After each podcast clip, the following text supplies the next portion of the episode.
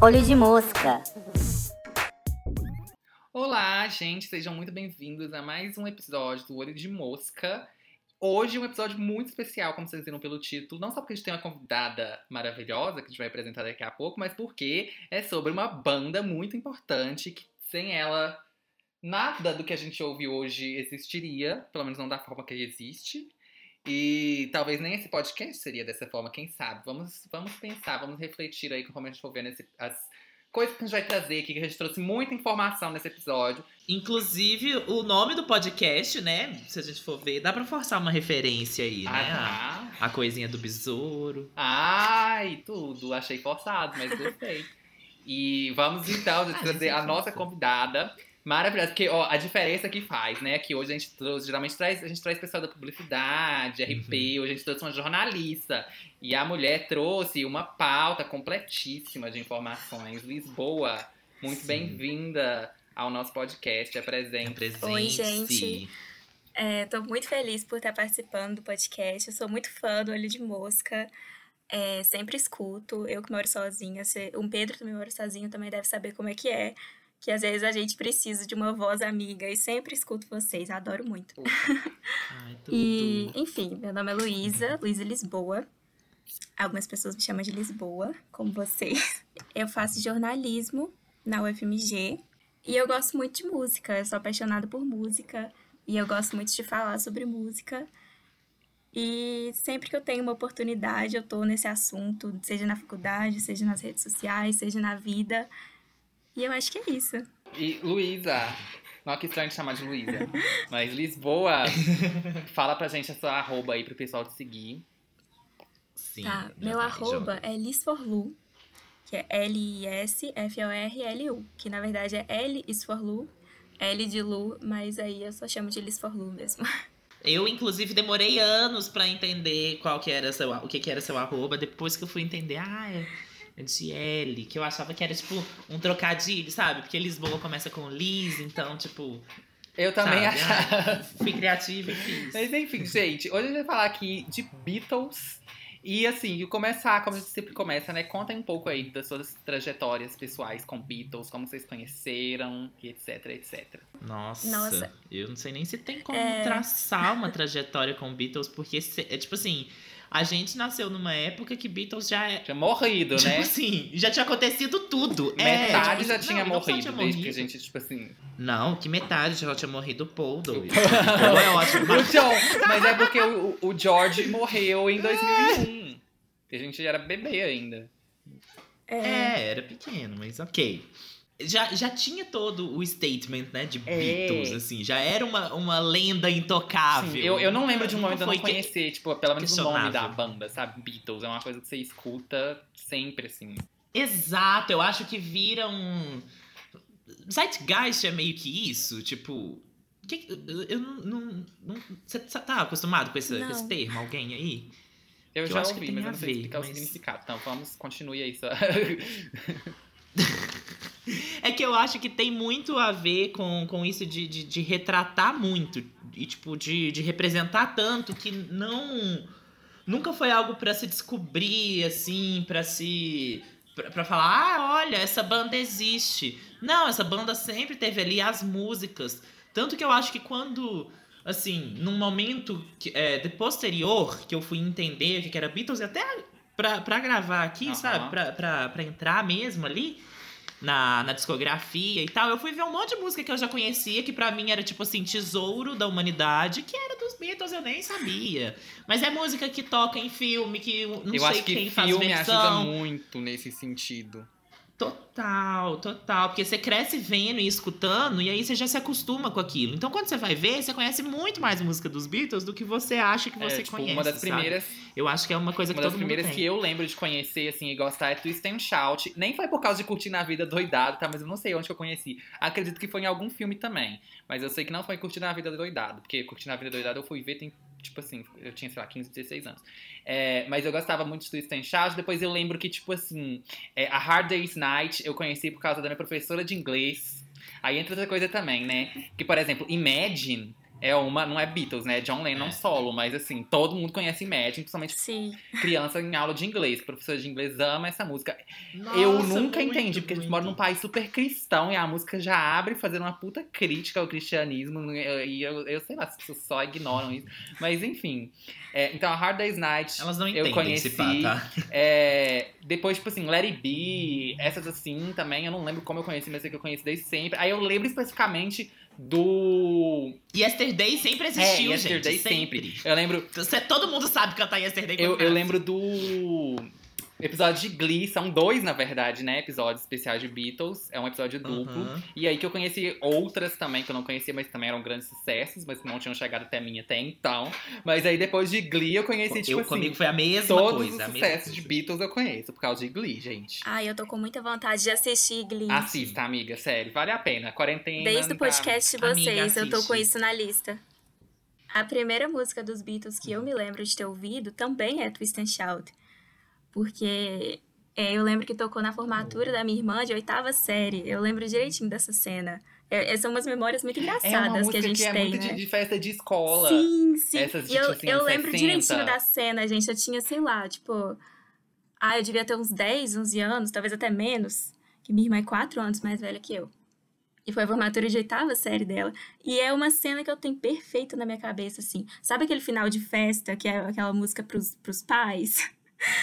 Eu lembro direitinho e eu achei ela tão boa. Ai, demais. Eu, nossa, eu fiquei viciada Sim, nela por muito ela tempo. É muito legal.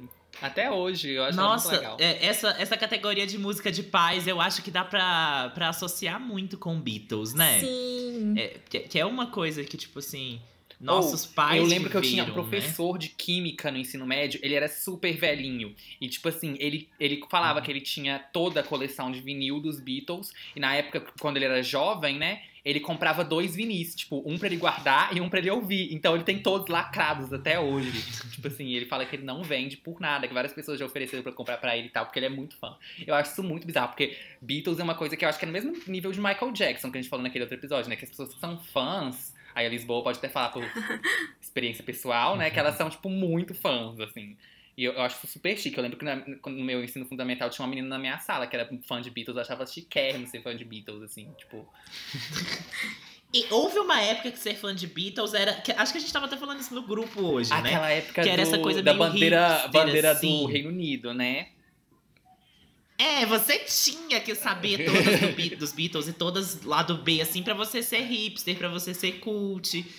E, tipo assim, é, toda essa, essa construção em cima do, de, tipo, Beatles, eles são intocáveis, sabe? Tipo assim, não tem essa. Não tem uma discussão de Beatles é bom ou ruim, Sim. sabe? Tipo, acho que isso foi. eu fui- Então, Que eu fui ver mais, mais ultimamente de gente meio que falando, tipo, ah, Beatles isso não é rock. eu tenho outra ai. anedota. Porque uma coisa que eu lembro muito é na minha, tipo assim, sei lá, primeiro ano do ensino médio, professor de física, falando que, que a Beatles, né, na época dele, né, que ele, ele também era bem velho, apesar que ele não tinha tanta, tanta cara de velho, mas ele era velho. É, ele falava que, tipo, que Beatles é muito superestimado porque eles só fizeram o sucesso que fizeram porque não tinha concorrência, porque na verdade, pra época eles eram tipo assim, que o Justin Bieber era hoje em dia, sabe? E aí, É. tipo, como eu não tinha tanto conhecimento, eu falei, tipo, olha que interessante, não sabia disso. Eu acreditei, né? Depois que eu fui me aprofundar mais, eu vi, tipo, gente, porra nenhuma. Eles fizeram um monte de experimentação, coisa foda pra caralho. E nem. Eles não tinham concorrência porque ninguém conseguia fazer o que, que é, eles estavam fazendo, e assim, a né? gente não faz esses detalhes que tipo, é comparação com boy band e tal, mas assim, nada a ver, nada a ver. Mas eu acho que Uhum. ainda tem gente que tem um pouco dessa ideia. E que eu acho uma opinião super misógina também, que aí entra numa outra coisa, que é isso de, tipo assim, todo artista que tem muita fã menina é meio que descredenciado como não sendo, não tendo mérito artístico, né? É, tipo, que aí vem essa coisa da bitomania, de tipo, ah, as meninas gritando e tal, e aí, tipo, ah, esse menina gosta é porque não é música de verdade. Tipo assim. Enfim, Ah. aí dá tema pra um outro episódio. Eu nunca tinha Lisboa, pensado nisso, mas faz sentido mesmo. Sobre essa coisa de fã de Beatles ser muito fã de Beatles, eu tava tentando pensar comigo mesma, assim, tentando me preparar um pouco pra falar por que, que eu gosto de Beatles. Que eu falei, ah, e se eles me perguntarem isso, eu nunca parei pra pensar nisso. eu acho que eu fiquei pensando que essa é uma pergunta muito difícil de responder. Tá vendo? Jornalista já, já vai pensando na pergunta que pode fazer em cima da pauta, sabe? Perfeita. É, aí eu pensei assim que a resposta mais imediata que veio da minha cabeça é que porque as músicas são muito boas. E é isso mesmo, assim.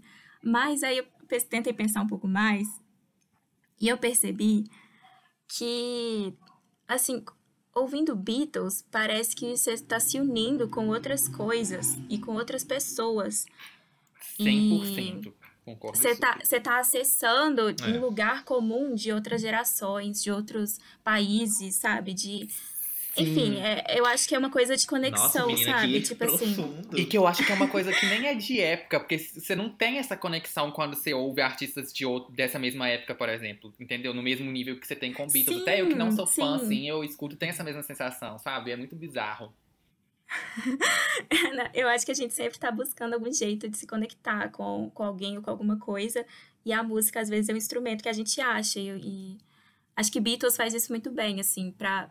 Eu, eu diria que faz isso pra todo mundo que ouve, por isso todo mundo tem esse apego tão grande. Mas, assim, com certeza eu posso falar só Sim. sobre mim, né? Eu acho que isso tem, tem muito, muito, muito, muito a ver com essa questão deles serem um. é, deles representarem muita coisa e trazerem isso para as músicas, né? Então, nos anos 60, meio que realmente não existia nenhuma concorrência de tipo. Não, não existia nenhum artista, né? Grupo, o artista que se equiparasse ao nível Sim. de, de alcance, de popularidade, de fãs, de música, né, de qualidade também artística e de é, imagem. Eu acho que a imagem que eles eu acho que eles foram muito inovadores no quesito construção de imagem. Nossa, como um todo. totalmente. Se eu fosse elencar a principal coisa assim que, que os Beatles conseguiram foram construir uma imagem que não se existia pro, da ideia do, do ídolo, da ideia do. Né, não só do artista, mas de uma, uma pessoa ali, ou um, um grupo, que você, tipo assim, que, que meio que você quer viver pra eles, que você. é, sabe? Assim, Ter essa coisa do fã total. o, o e Elvis que- tinha começado isso nos anos 50, Tinha, mas não foi é. Nossa, mas você tá é, não, com certeza não foi no mesmo nível. Tem, tem muito estudo sobre a bitomania e como que foi uma coisa assim bizarra, Sim. bizarra, tipo. É, Que foi mundial também, eu, né? eu acho que a Foi uma bitomania de- foi tipo assim, foi um fenômeno cultural que reconfigurou a relação entre fã e banda, sabe? Tipo, trouxe toda uma nova tradição cultural. Porque era uma coisa de, de desmaiar, de chorar, de passar mal, assim, que não tinha antes.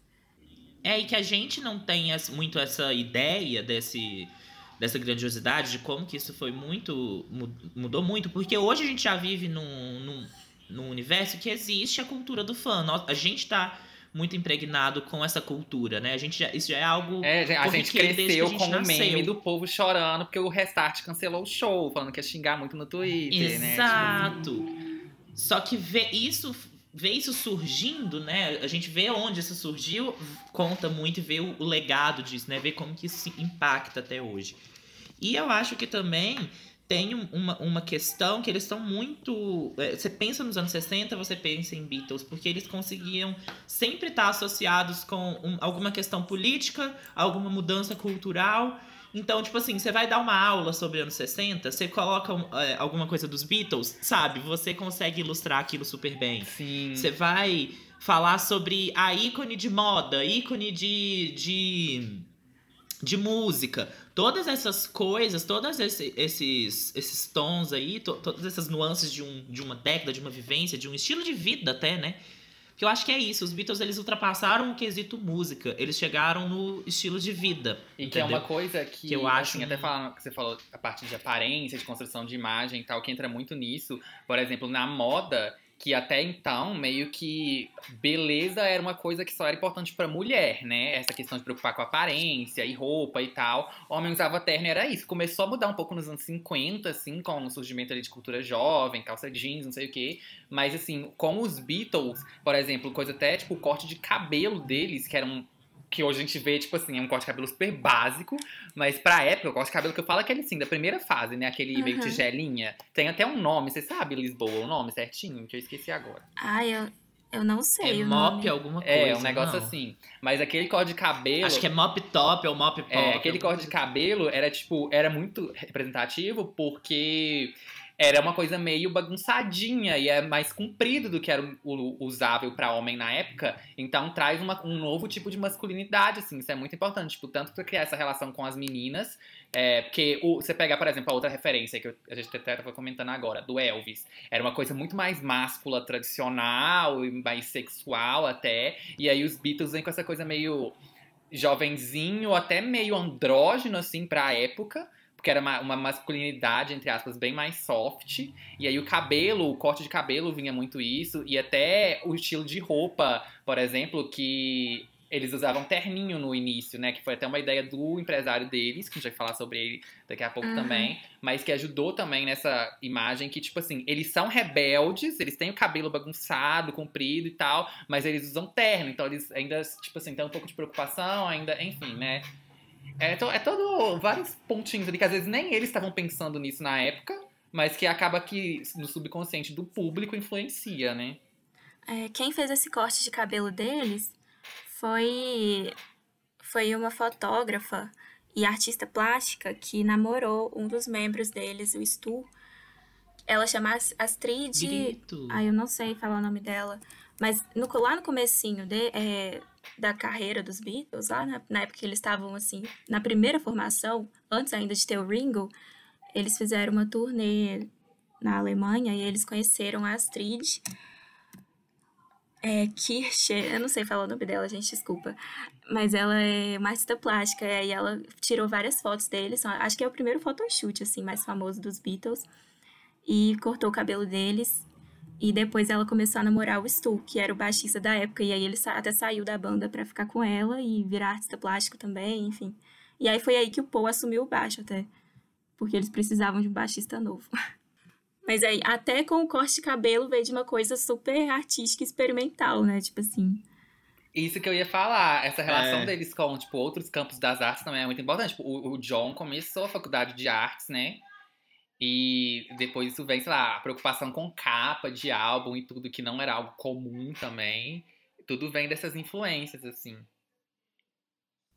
E de experimentar em tudo, em, né, em todos esses âmbitos. E, e fazer tudo é, conversar em torno de, de uma ideia ali, né? E acho que também isso tá, tem super a ver com essa, é, esse movimento, assim, que ganhou muita força nos anos 60, que foi a contracultura, né? Que quando a gente vai estudar a história, que a gente vai ver assim, é, é o que a gente mais comenta, mas que é muito representativo mesmo. De toda. É, é, vindo ali, né, da, de uma era da publicidade, muito. da era de ouro, assim, né? De, de anúncios e do comercial American Way, é, Way of Life, tipo assim, dominando muito, né? Ali anos 50 do comecinho dos 60, isso ainda existe, mas vai se quebrando muito com os baby boomers se tornando jovens ali, né? Então, esses baby boomers que já não viveram a guerra, que nasceram no mundo pós ali, dessa coisa de, de consumo e tudo, eles vêm surgindo num momento que isso tudo tá, tá fervilhando, fervilhando, e aí eles meio que param e pensam, opa, isso está sendo exagerado demais, que é quando veio o movimento hippie, o movimento anti-guerra, que estava tendo na época Guerra Fria, de polarização política, e os Beatles eles se encaixam em tudo isso, se a gente for pensar, porque eles frequentavam e eles viviam esse meio é, alternativo hippie muito, tanto que depois eles assim literalmente fazem uma imersão né, total é, em a, a estilística, artística, é, musical total mas desde sempre eles já tinham uma. É, é, é essa relação. Aí... E eu acho que isso mostra muito na durante a carreira deles. Conforme vai passando os álbuns, você vai vendo que eles começam num, num estilo um pouco mais comercialzinho, né? Num formato mais vender, vender, vender. E depois eles vão mudando, assim, e vão, vão meio que fazendo esse acordando, né, para essas questões políticas e sempre trazendo isso pro trabalho. E que isso reflete até de novo no negócio da imagem, que vem com outro estilo de roupa, Sim. o cabelo comprido, o bigode principalmente, que eu acho que é uma coisa assim que marca muito, porque aí é tipo, não somos menininhos mais. Agora somos homens fazendo arte. E aí e essa coisa também de dessa mudança, eu acho que a Lisboa pode até falar mais dos primeiros álbuns pra depois esse foco numa coisa mais. Usar essa palavra aqui, só pra vocês entenderem o que eu tô falando, mas assim, coloquem muitas aspas, né? Mas uma coisa mais artística é, tem muito a ver com a questão da bitomania e de tipo assim. Antes eles eram focados muito mais em fazer show, e aí chegou num momento que o show ficou meio insustentável porque você quase não escutava a música, porque era só grito de fã. Então, tipo, cansamos, a gente tá preocupado com a música e o show não dá pra fazer a música, vamos ficar só no estúdio agora. E aí, Lisboa, acho você pode falar um pouco mais dessa, desse movimento. É, é, então, acho que foi em 66 que eles pararam de fazer shows completamente. Tenho quase certeza que foi em 66 mesmo. E aí, eles estavam eles estavam produzindo um tipo de música no estúdio que eles sempre gostaram de ser pessoas muito inventivas, muito criativas, gostaram, gostavam de experimentar muito, isso desde sempre. E faziam as coisas mais malucas no estúdio e não conseguiam fazer isso direito nos shows, porque não tinha ainda um equipamento suficiente para fazer esse tipo de coisa ao vivo, sabe? Então, é, então, por exemplo, eles tinham acabado de lançar o, o Revolver, que é um dos álbuns mais é, malucos, cheio de distorções, super, super psicodélico, assim. Não sei, não sei ainda se, se pode usar essa palavra, porque eu acho que ela combina mais com Sgt. Peppers, né? Mas, mas eu acho que o Sim. Revolver... Acho que é o início, É, né? o Revolver já tem um pouco disso. Ele, e aí eles já tinham lançado o Revolver, e nos shows eles ainda tocavam coisas lá dos primeiros álbuns, sabe? Eles, eles não conseguiam fazer o que eles estavam criando ao vivo. Então eu acho que isso era uma coisa que incomodava. E também a questão da bitomania e da vida pública. E, enfim, essa exposição toda, eu acho que também incomodava um pouco eles. E por último também ainda teve alguns escândalos, né, que fez eles, acho que, que quererem sair um pouco assim desses holofotes também, dessa vida pública. Teve a questão do de quando John Lennon falou numa entrevista, aquela frase super polêmica, que na verdade ele falou para uma entrevista na Inglaterra e aí depois um, jornal dos Estados Unidos pegou uma frase fora do contexto da entrevista e tipo publicou na primeira página do jornal dos Estados Unidos e a repercussão lá foi muito maior do que a entrevista original. Mas é que o John Lennon falou que os Beatles eram mais populares que Jesus Cristo. E, assim, o que ele quis dizer é que ele explicou depois, tentou explicar depois, é que é, a, a influência que os Beatles tinham no- na vida dos jovens daquela época era mais forte do que a influência de Deus e da religião e tal.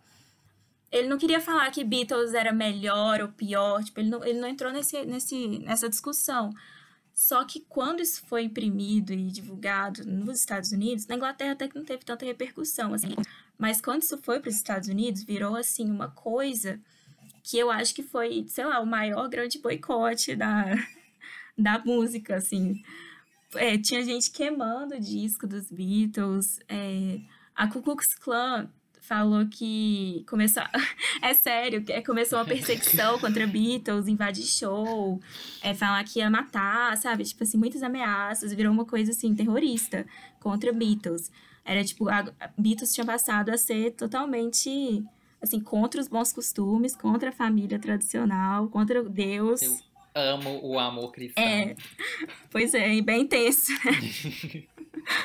e aí, enfim, é, isso foi na, na mesma época, né? Não tenho certeza agora sobre o que aconteceu exatamente antes, mas aí nessa época, por volta de 66, eles decidiram é, não fazer mais shows, e aí eles largaram essa vida de turnê e entraram numa fase de estúdio. E aí é, eles começaram a experimentar mais ainda no estúdio, porque para eles isso, isso é até uma coisa bem legal, que eles viam o estúdio como um lugar não só para gravar música, mas como um lugar para criar também. Era como se o estúdio fosse mais uma mais um instrumento na música. Isso é incrível, né? E aí quando eles não tinham mais essa limitação de fazer coisa ao vivo, aí eles viajaram total, né? E tudo sempre com o apoio do produtor deles, né, o George Martin, que estava com eles desde o início. Ele foi produtor deles desde que eles assinaram pela primeira vez com uma gravadora, com a EMI. E o George Martin também era uma pessoa muito criativa, muito inventiva, muito curiosa e sempre estava afim de, de, de achar um jeito de realizar as ideias malucas deles. E por isso eu acho que essa parceria dava muito certo. E, aí, enfim, esses anos de estúdio aí foram marcados por Foi ele que morreu ali antes do, do álbum Não, branco? não, quem morreu é, foi o, o Brian Epstein, que é o empresário deles, que o Pedro até fa- tinha falado. Que o Brian tava com Ah, eles tá. desde o início também. Ah, O tá. Brian e o George, inclusive, eles são meio que considerados assim, o, o quinto barra sexto Beatle. Eles dividem o lugar de quinto Beatle até. Porque eles estavam juntos com os Beatles desde sempre. é Assim, eu acho até bonitinho falar, tipo, equipe Beatles, sabe? Eles eram meio que uma família. E aí, até quando o Brian morreu, que o Pedro comentou, foi quando eles começaram a, a se estranhar mais, né? Eles já estavam ali numa reta mais de separação, antes do álbum branco. E uma coisa que eu acho muito, muito absurda, vendo assim, totalmente anacronismo, né? Mas com a visão de hoje. Olha, é, por exemplo, a gente fala, ah, é que é a fase de estúdio. Mas você pensar que mesmo na fase de turnê, eles estavam lançando, gente, três álbuns no mesmo ano, isso pra mim é muita loucura. Porque quando eu vejo, tipo, a Rihanna até, tipo, final da década passada, lançando um álbum por ano, eu já acho insano. Ou, por exemplo, pegando outra boy band, né, One Direction, que aí eu já tenho mais, mais propriedade. Mas que eles também lançavam, tipo assim, um álbum por ano, e aí era o processo era, tipo assim, turnê, é, parou a turnê, faz o álbum, lança o álbum, divulga o álbum um pouquinho, entra na outra turnê, e aí era tudo emendado, e era muito louco. Eu lembro que, tipo assim, as fãs sempre falavam muito meio que contra isso, sobre meio ser exploração da gravadora, não sei o que. E aí você pensar que nos anos 60 os Beatles estavam fazendo três álbuns por ano, dois, três, e fazendo turnê no meio disso tudo, assim, e ainda tem um outro coisa que eles compunham tudo sozinhos, né? O One Direction, tipo assim, eles têm uns créditos de composição que são meio questionáveis, mas é, eles ainda tinham, tipo, outros co-compositores vários. E os Beatles era, tipo, o John e o Paul. Nossa, estou muito íntima aqui. Mas é, fazendo tudo sozinho, basicamente. E, nossa, isso é muito louco, gente. Pensar, tipo, esse volume é muito absurdo. E até eu fui olhar depois, e era uma coisa até padrão da época, assim, tipo, o. Como chama aquela maricona, gente? Aquele famoso, o Elton, Elton John. John. O Elton John também lançava um monte de álbum por ano. Era muito louco isso pra mim. Ai, sei lá, eu acho muito bizarro. Eu acho muito, muito bizarro. E até pensar que depois, quando eles entraram nessa fase mais autoral e artística e experimental, não sei o que, eles continuaram com um álbum por ano. E o, o, o, o negócio da toda a mudança que eles fizeram, tipo assim, de sair dessa fase boy band comercial zona e entrar numa coisa super experimental e mudando toda a história da música pra sempre, foi em tipo sete anos, gente. Isso é muito absurdo. A diferença, aí colocando aqui, porque eu sei que também grande parte desse público são ex-directioners, saudosistas e que vão entender minha referência. Mas a, a diferença do primeiro álbum deles pro Sgt. Peppers é a mesma diferença, falando temporalmente, do Up All Night pro o Made in the AM do One Direction. Entendeu? É um- uma janela de tempo muito curta pra ter essa evolução. Então, assim, nossa, é muito louco. Não, e tipo assim, é, são quatro anos. É, E, e pensar que não só de produção, mas de alcance, porque tem, ar- é, tem artista não, muitos artistas demoram um pouco, né, pra, pra, pra alavancar e tal, e pra ganhar um status de, é, Uhum. de ter fã- fãs no mundo inteiro, de ícone, sabe, pra sempre e tal. Poucos artistas, inclusive, têm isso. E os Beatles conseguiram muito rápido. Tipo, 63, que é quando eles lançaram, né, os dois primeiros. Eles já estavam fazendo turnê para os Estados Unidos, já estavam com toda aquela coisa de fã enlouquecida e tal. E depois foi só crescendo, né? É, isso é Tipo muito assim, bizarro. Essa um- transição foi muito bem feita. Porque parou de ser uma coisa só pra adolescente e virou uma coisa, tipo assim, adulto, criança, todo mundo gostava de Beatles, até na fase mais experimental era, tipo assim, sucesso comercial total, além do sucesso crítico também, que também é muito bizarro de pensar, porque se a gente falar de crítica musical pra artista pop, depois a gente pode entrar um pouco nisso também, né, de Beatles ser pop e tal, mas é, só foi começar a ter essa abertura recentemente, assim. Até então, se você fazia música pop, aclamação crítica era impensável. E aí, nos anos 60, eles já ter conseguido esse respeito, não só do público, mas da crítica, é um feito, assim...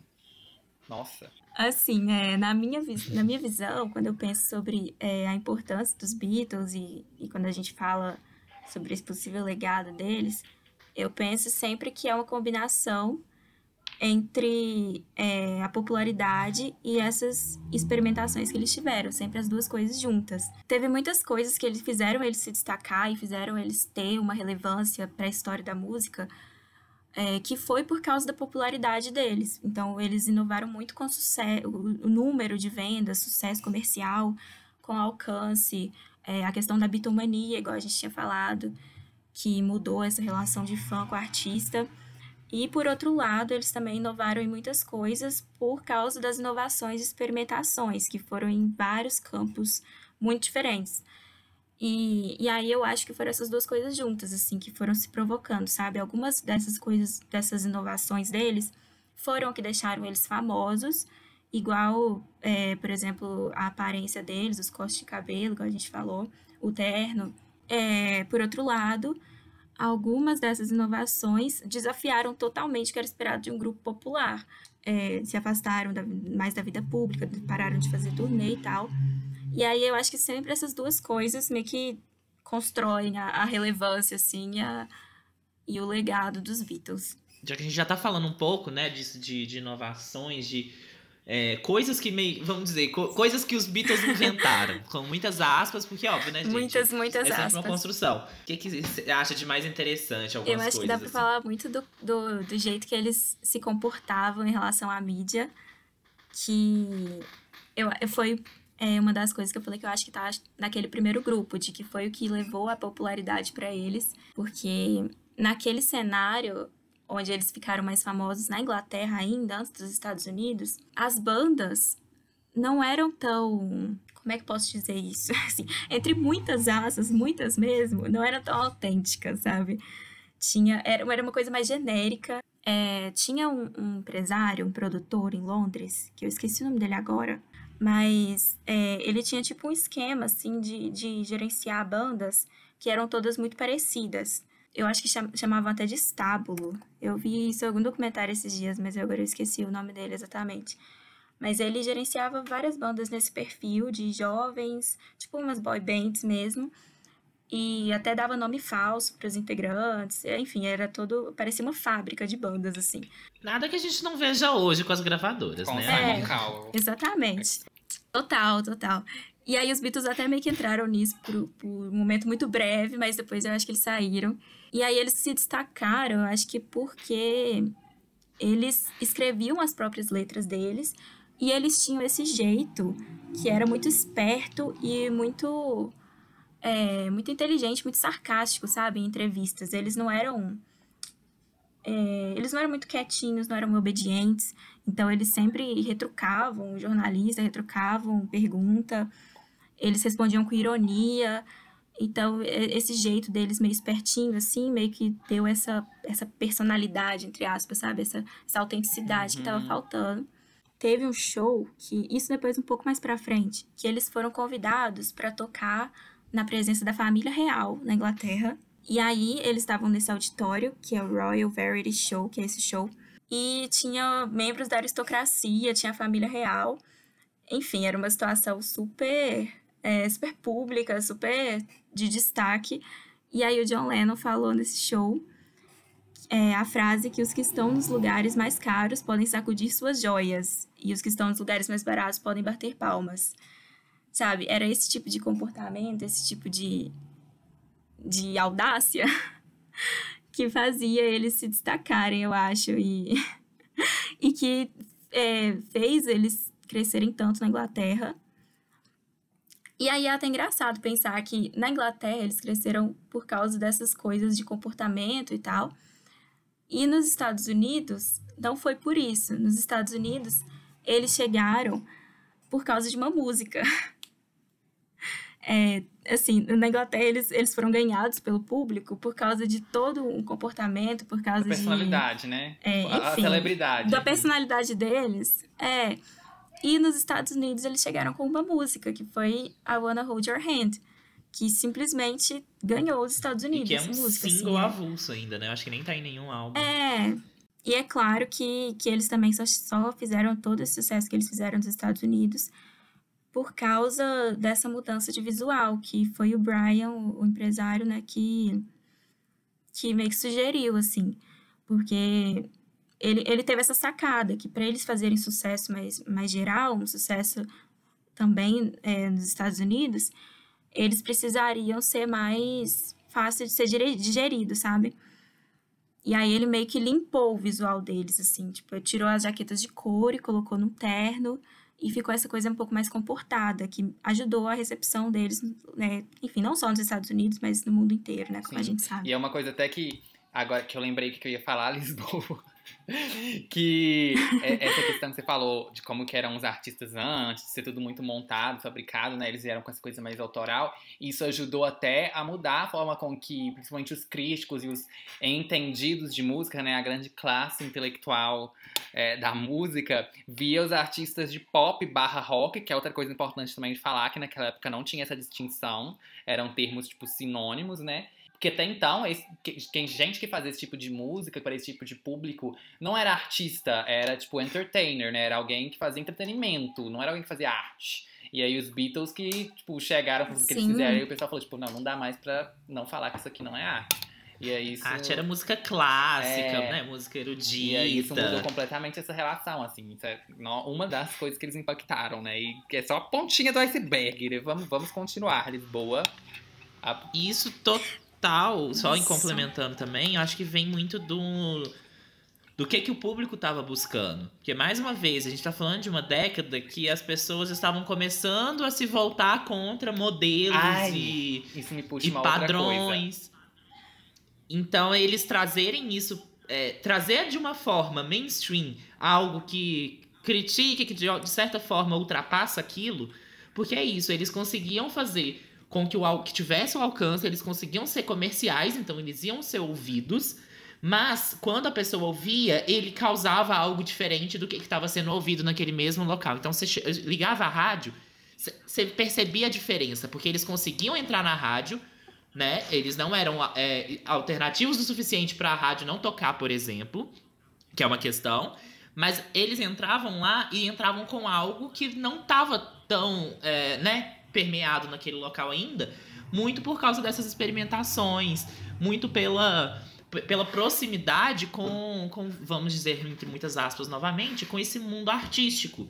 Então é o melhor dos dois mundos. É o artístico comercial e é o comercial artístico, sabe? Sim. Eu acho que trazendo todas as aspas Isso... e porque eu acho que isso mostra também, né, o limite dessas coisas, como que é tênue, assim, como que é difícil de definir. Isso me puxa uma outra coisa que eu vi também, foi um estudo de 2015 que fizeram é, entre duas, duas faculdades, a Queen Mary, da Universidade de Londres, e a Imperial College London, que eles fizeram um estudo sobre o impacto dos Beatles na, na música americana, que tem muito isso que a gente fala, né, deles terem... É, vindo com esse novo tipo de rock, enfim, influenciado, mudado e tudo. E aí, nesse estudo, eles analisaram outras músicas de outras bandas, até antes um pouco dos Beatles, é, e aí analisaram, tipo assim, progressões de acorde, estilos de batida, letras, vocais e tal. E já eles conseguiram nessa, nesse estudo ver que essa mudança já estava acontecendo é, no início dos anos 60, então não necessariamente foi os Beatles que começou tudo, mas era um movimento que já estava acontecendo e eles entraram no meio. E aí o professor que conduziu o estudo até falou que, tipo assim,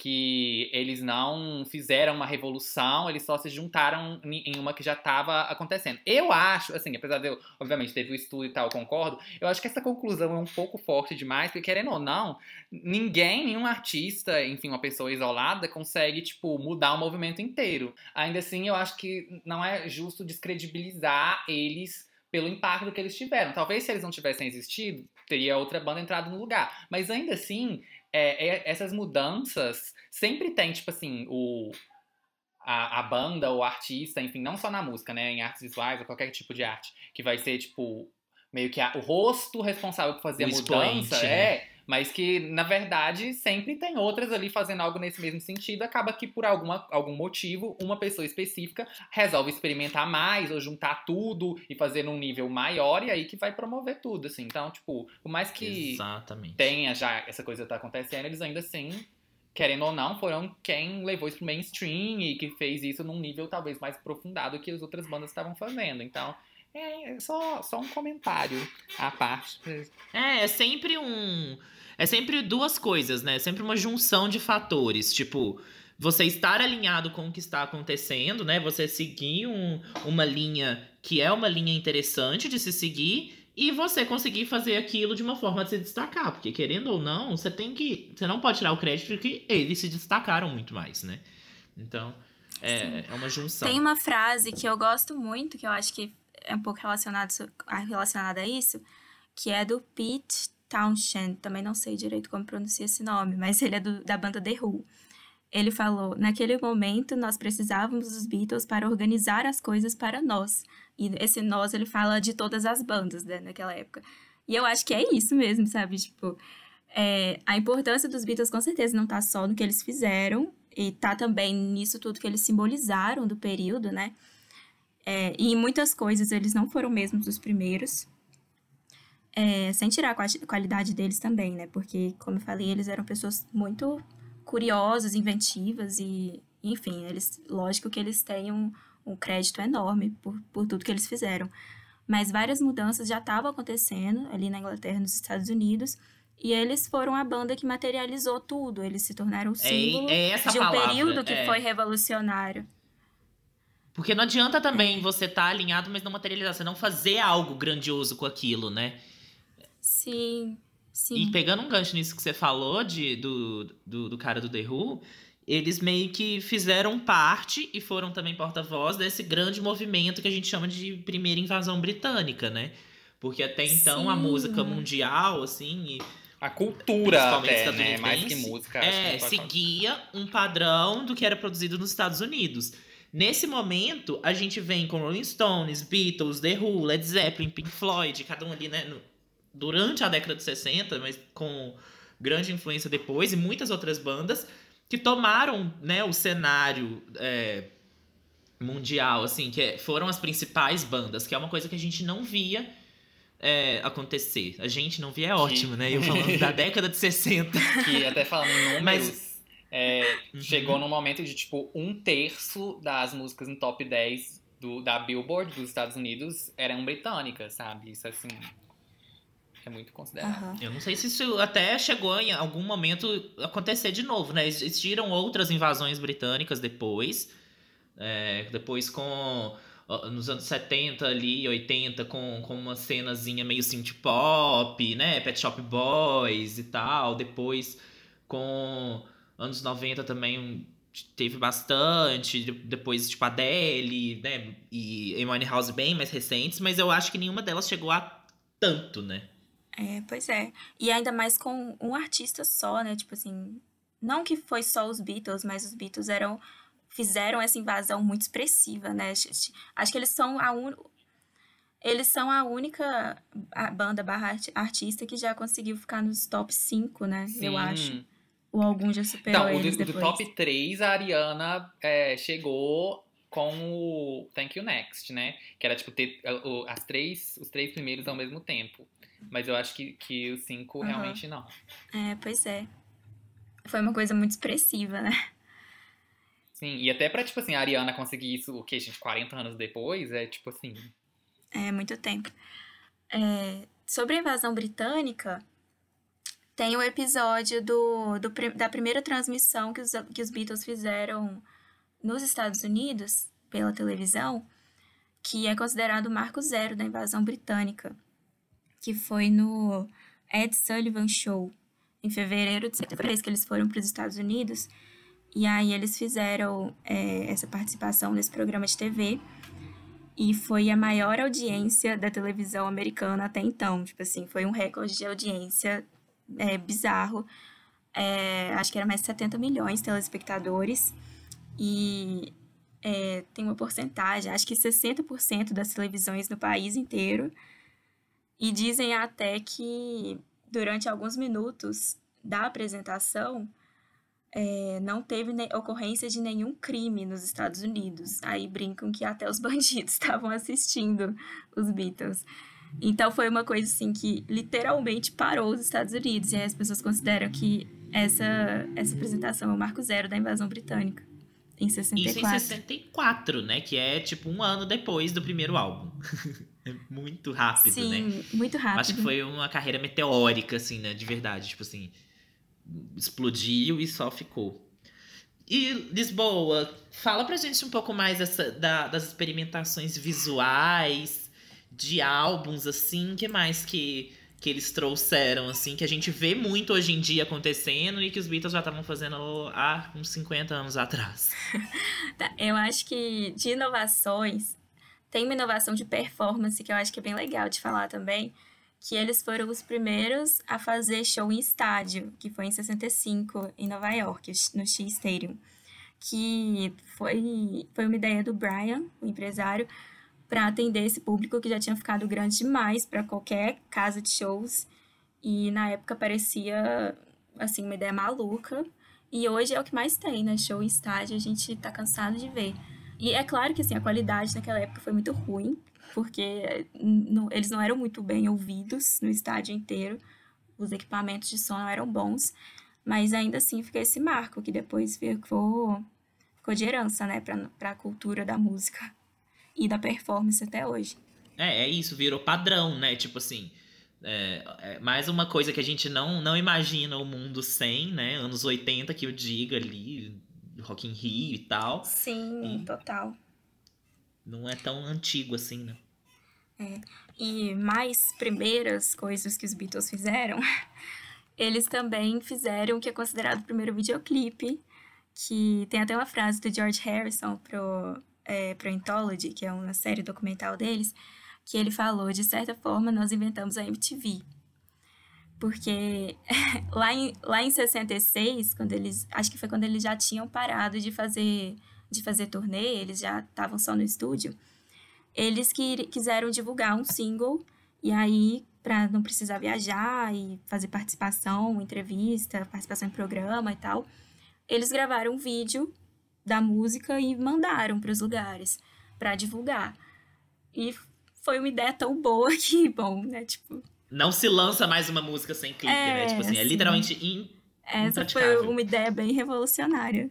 Ah, eu esqueci de falar a música, né? Foi Paperback Writer e Rain, que foi, foi um single com as duas músicas em 66.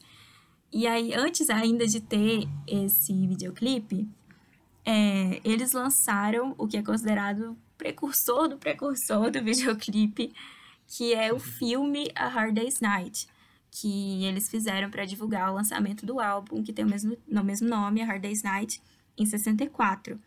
E outros músicos já tinham feito filmes antes, porque é, viram uma oportunidade de fazer sucesso Sim. em outra área também. Era uma coisa bem comum. Elvis, né? É, o Elvis fez muito filme. Grande ator. Mas o A Hard Day's Night é, é o primeiro filme que os músicos estão interpretando eles mesmos e Isso, cantando as próprias é músicas deles. E tem a questão é, do então... storytelling até, né? Tipo assim, Sim. tinha uma historinha ali. Sim, e é, é, um filme, inclusive, sobre a bitomania. Não sei se vocês já assistiram Hard Day's Night. Já. Mas é. Ah. Mostra eles fugindo dos fãs, assim, é meio que um dia na vida dos Beatles, né? Que depois é, foi referenciado até pelos deles. Jonas Brothers, né? Tem um clipe que é, é bem parecido, assim, eu acho que é uma referência. Nossa, eu nunca tinha pensado nisso. E pensar também, olha que legal, tipo assim, o tanto que é, isso é uma inventividade que parece hoje da boba também, mas que assim, eles só pensaram, uai, e se a, quando a gente for divulgar, a gente fizer um filme? E, e sabe, são, são coisas que, que dá para ver esse, esse caráter, né? De, de investigar várias, várias artes, várias, várias plataformas, várias mídias, né? Que, que tipo assim ah, a gente faz música, mas a gente não faz só música. A gente pode fazer um vídeo. Ah, a gente pode fazer um filme, sabe? E pensar também como que a obra ela pode abranger, né, ali várias vários âmbitos, assim, vários aspectos da vida das pessoas, até para criar esse esse imaginário, né? Pra, fica, por isso que eu acho também que Beatles sempre ficou muito marcado na memória mundial. Porque eles conseguiam fazer com que você não pudesse fugir daquilo, né? Você ia entender a ideia, você ia entrar naque, naquela ideia, naquele, naquela música, naquele mood ali, de uma forma ou de outra, né? É, eu acho que isso volta na questão deles serem pessoas muito curiosas também.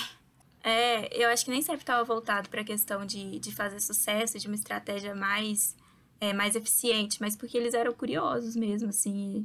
É claro que eles também pensavam nesse outro lado e até talvez nisso o Brian entrasse mais. Mas eu acho que eles eram pessoas muito, muito inventivas mesmo, assim.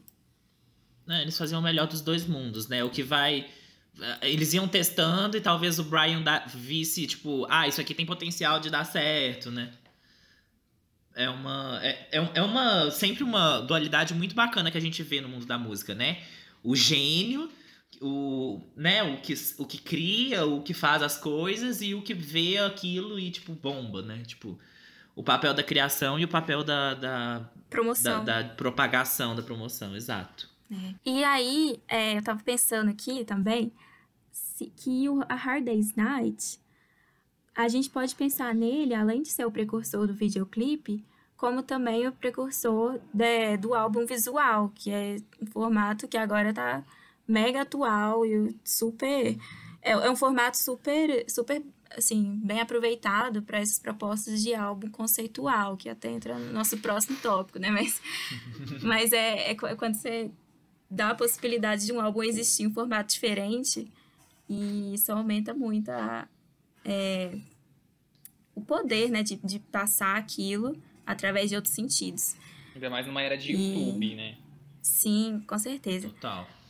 Ah, e de álbum visual eu sempre lembro do Lemonade, que eu acho que é o, o que mais destacou, assim, dos últimos anos, né?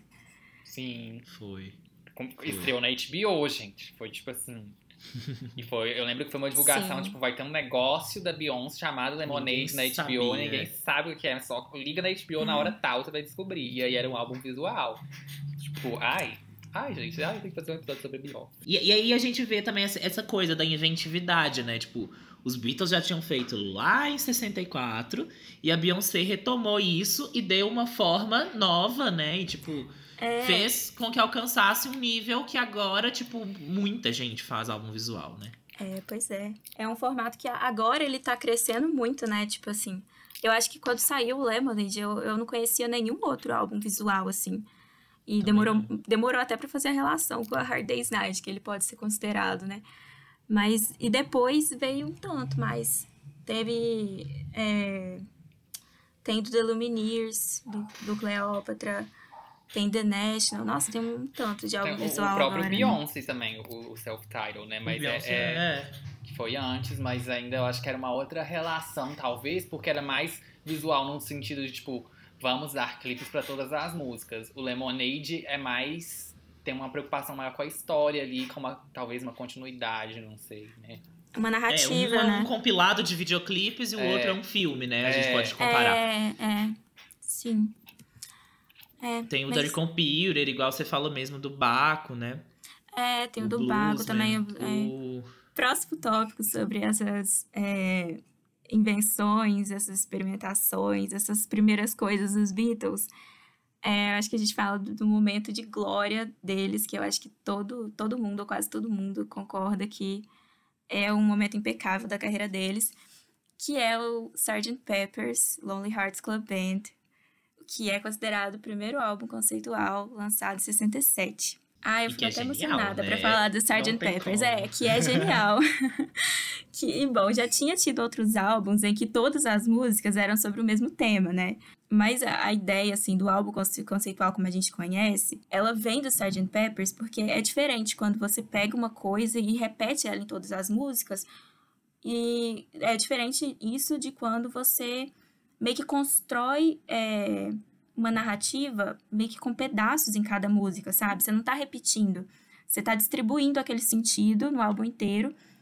E é meio que um quebra-cabeça, sabe? Quando o sentido é é a junção de todas as pequenas partes daquele álbum. Incluindo não só as músicas e as letras, mas é, a estética do álbum e a capa.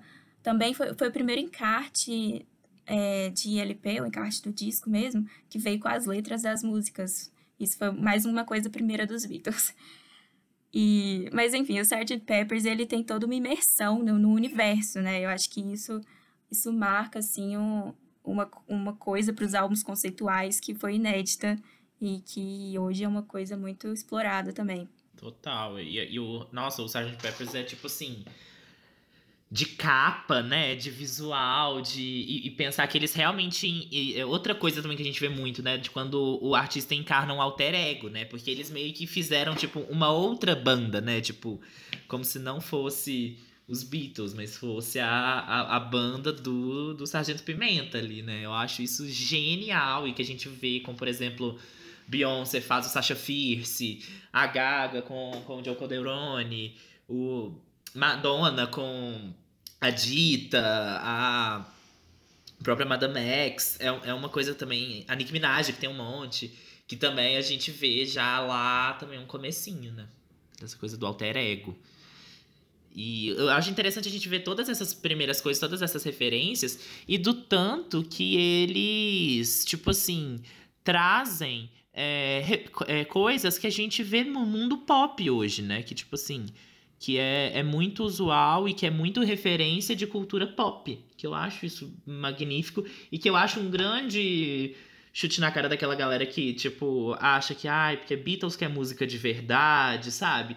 e fica nessa coisa saudosista de que o rock antigo que era bom e etc. Mas, sabe, de pensar que é um formato que é muito parecido com, com uma coisa que a gente vê hoje com uma música, sabe? Tem essas, essas referências e de que, tipo assim, eles eram muito inventivos, eles tinham toda essa questão, mas na época eles eram populares também, sabe? Que é essa, essa dualidade que a gente falou o episódio inteiro. Eu acho muito legal. Sobre essa questão do saudosismo, eu sempre lembro é, de uma coisa que o Edu Jesus. Amo! sempre fala nas Nosso aulas professor dele. de. De. Ai, várias matérias. É, é um professor é lá da filmes, da videoarte. É. Tem uma coisa que ele sempre fala nas aulas, que é sobre essa questão de, é, de música do tempo dele, quando algumas pessoas adultas, mais velhas, falam, usam essa expressão que ele não concorda, é, quando as pessoas falam que música do passado, da época que elas eram jovens, era, é a música do tempo dele, porque o tempo da pessoa é o tempo que ela tá vivendo agora. Eu acho isso muito bonito toda vez que ele fala.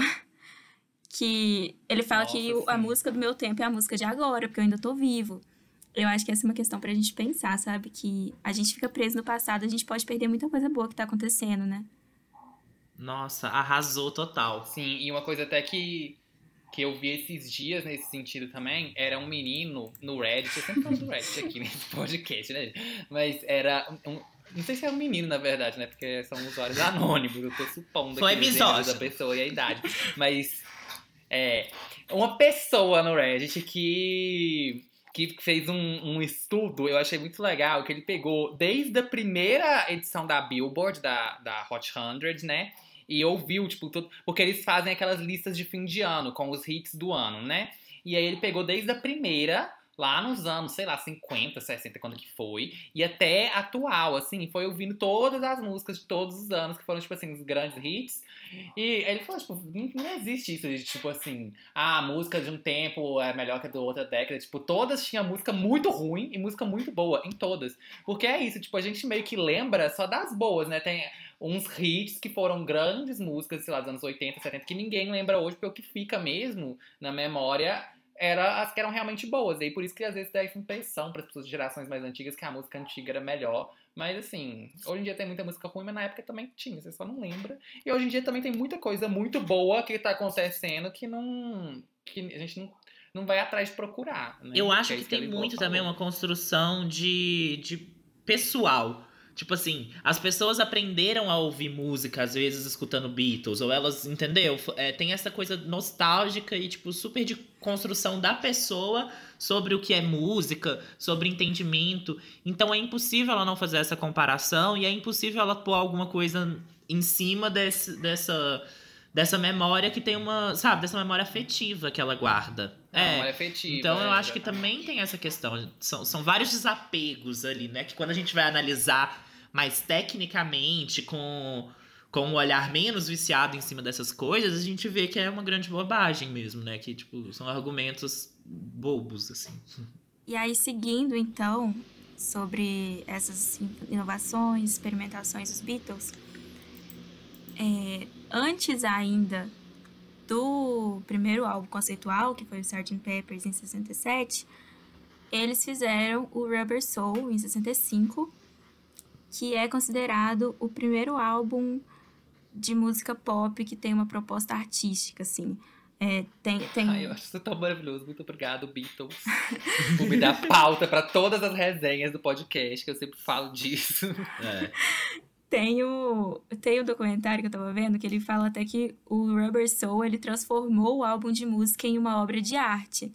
E é, entra até naquilo que vocês estavam falando, né? Que nessa época a, a, o conceito de arte era uma ideia muito restrita, né? Não era um, um, lugar que era ocupado pela música. A música era considerada entretenimento. É só música clássica, né? É. é. E aí, é, os Beatles são são símbolos, né, desse, dessa mudança, dessa ruptura. Não vou dizer que eles foram os responsáveis ou os únicos, né, porque isso aí entra em, em muitas análises. Mas é, o Rubber Soul, ele marca esse momento. Porque com o Rubber Soul, eles começam a refletir e trazer um pouco mais de profundidade para as letras e para o pro processo todo de fazer música, na verdade.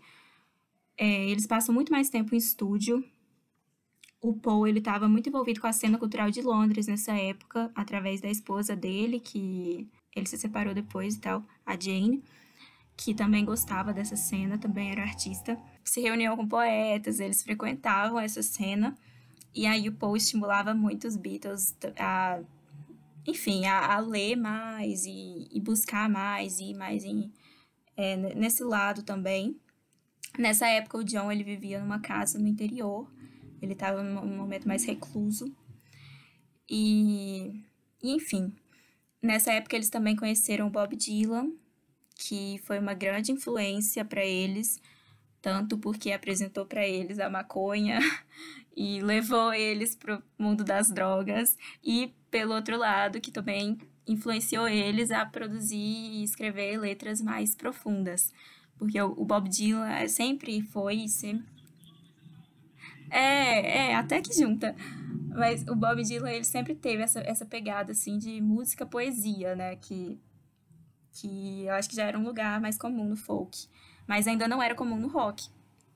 E aí os Beatles, eles, é, com o Rubber Soul, eles meio que abandonam essa ideia de, de, de romance, de otimismo, aquela coisa leve da música pop tradicional, da música rock ou da música pop, né? Que nesse momento são sinônimos e que estava popular naquela época. E eles começam a trazer esses assuntos mais filosóficos, mais políticos. E, e fazem esse álbum, que com, eles também dão me, muito menos importância para os singles nesse álbum. É mais uma questão do conjunto. Então ainda não chega a ser um álbum conceitual, igual a gente falou que, que é mais um lugar do Sgt. Peppers. Mas é o álbum que é, levou a discussão da arte para a música levando em consideração a visibilidade que eles tinham, né? 100%. E eu adoro, é um dos meus preferidos, de verdade. É, e aí, uma referência também dessa época que eu acho muito importante de falar é o Andy Warhol, né, gente? Que estava acontecendo ali em Nova York, mudando todo Total. a história Sim, da arte com, com a arte pop, pop art. A obra da lata de sopa Campbell é de 62, a obra da Marilyn Monroe é de 64, assim, é meio que na mesma época ali também, é, fazendo essa mesma ruptura, assim, de pensar o comercial como também tendo potencial artístico. Então, são coisas que acontecem meio que no mesmo momento para mostrar que tudo de novo volta nessa discussão, né? Que era uma coisa que estava acontecendo no mundo, não só os Beatles, os Beatles era meio que uma parte disso, né? Sim, com certeza. É, uma, uma relação também com, com o mundo artístico, e trazendo Edu Jesus de novo, ele mostrou pra gente na aula de novas estéticas da imagem. Olha que chique essa Ah, eu tô nessa aula, turma. Você tá, amiga, comigo, não? Sim. Saudades Quer dizer, faculdade. agora eu tô em dúvida. Não, mentira, amiga. Novas Estéticas da Imagem é com o. Ah, é com, o André. Com o André à noite. eu confundi. Foi o Edu Jesus que mostrou em. Teorias da imagem. Na qual. Teorias da Imagem, exatamente. Que a gente descobriu esse artista desse. O, que ele adora, o, o, o Edu, que é o Namjoon Paik. Que era de um grupo. Que, era, que foi um grupo super é, revolucionário, assim, que também era ali de Nova York, que era o Fluxus, né? Que, que era uma galera, tipo, anti-arte, assim, super vanguardista, que dá para considerar meio que neodadaísta, né? Só que eles mesmos não gostavam disso, porque eles não queriam nem se considerar artísticos, assim. E que era um movimento super, né, à beira, assim, eles utilizavam muito da é, de ruídos, de vídeos, de televisão, de dessa coisa do, do chiado e tal, que é uma coisa que a gente vai ver, por exemplo, depois super no trabalho dos Beatles, né? Que eles vão trazer até pro processo de gravação e tal, essa experimentação de tipo. É, uma coisa que também que, eu- que uma professora minha de artes, que eu, de uma matéria que eu fiz na faculdade, falou, que é o efeito e o defeito, sabe? Que às vezes você quer dar um, um efeito e acontece o efeito que você quis dar. Mas às vezes o defeito que acontece, ele pode virar um efeito também. E o mais legal de tudo, faz, um monte de gente fez parte desse movimento. O Duchamp, o John Cage, assim, mas Meu uma que eu acho que é a Duchamp. mais. Hã? Não, do Sean e o Andy Warhol são os meus pais. São, total. Só que eu- o que eu acho mais legal e pra ver que tá muito casado é que a Yoko Ono era desse grupo também, né? Então, Uhum, Sim. então dessa, dessa, dessa colagem, assim, que tá tudo muito ligado e, tipo, Ai, eles estavam ali no meio, sabe? No meio da galerinha do burburinho ali. É. Aí uma coisa que você falou, essa coisa dos ruídos, né? Que eu lembrei super quando eu tava ouvindo a discografia pra vir fazer esse episódio. Tem uma música, não vou lembrar qual o nome, mas a Lisboa provavelmente vai saber, que tem uns latidos de cachorro no final. Eu lembrei Ah, eu super também, da eu, Fiona eu Apple. também pensei. Também pensei na A hora. gente falou da Fiona Apple aqui sobre a questão dos cachorros e os Beatles estavam fazendo isso lá em 64, sabe? Tem uma que é uma fazenda que tem, tipo, altos animais. Altos. Ai, Tipo gente, eu assim, não chique. lembro qual que é também. Eu, eu, tô, eu, vou- eu acho que é do, do. Ai. É uma que fala literalmente sobre fazenda, assim. tipo. Tem vários animais. Você pega Good Morning, Good Mornings do, do Sgt. Peppers. Não tô lembrado, mas é eu acho que é que. do Sgt. Peppers mesmo, tenho quase certeza. É. Tem, é, são, tipo assim, vários, vários, vários animais, assim. Deixa eu pôr ela aqui rapidinho, só pra eu ver se é. É, ela mesma. Tem cavalo relinchando, tem passarinho, tem cachorro. É bafo.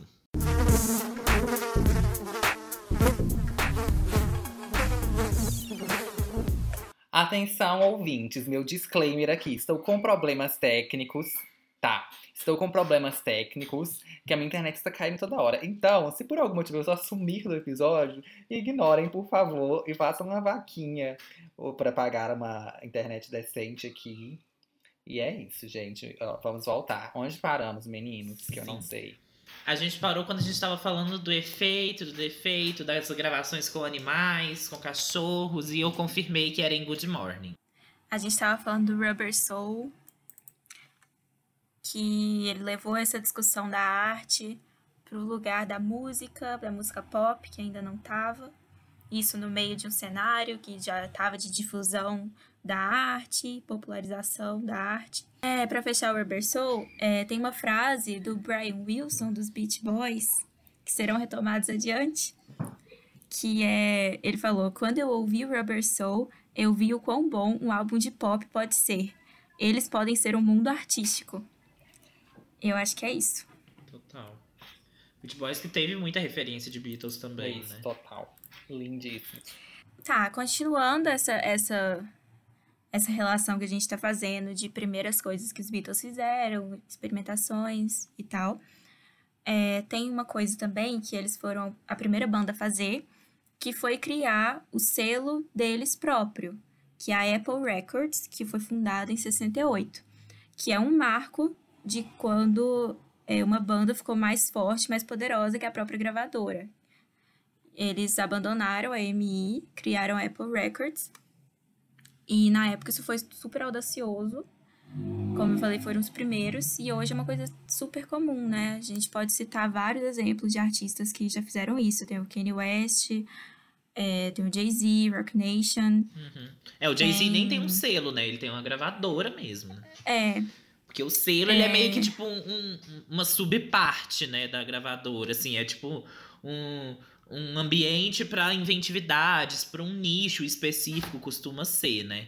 Acho que o Michael Jackson depois comprou a, a Apple, não foi? Foi a Apple que ele comprou. Eu sei que ele comprou alguma coisa a ver com os Beatles que ele tinha. ele tipo, assim, comprou o direito dos- das músicas, Dos né? masters, né? Grito, não sabia disso. É.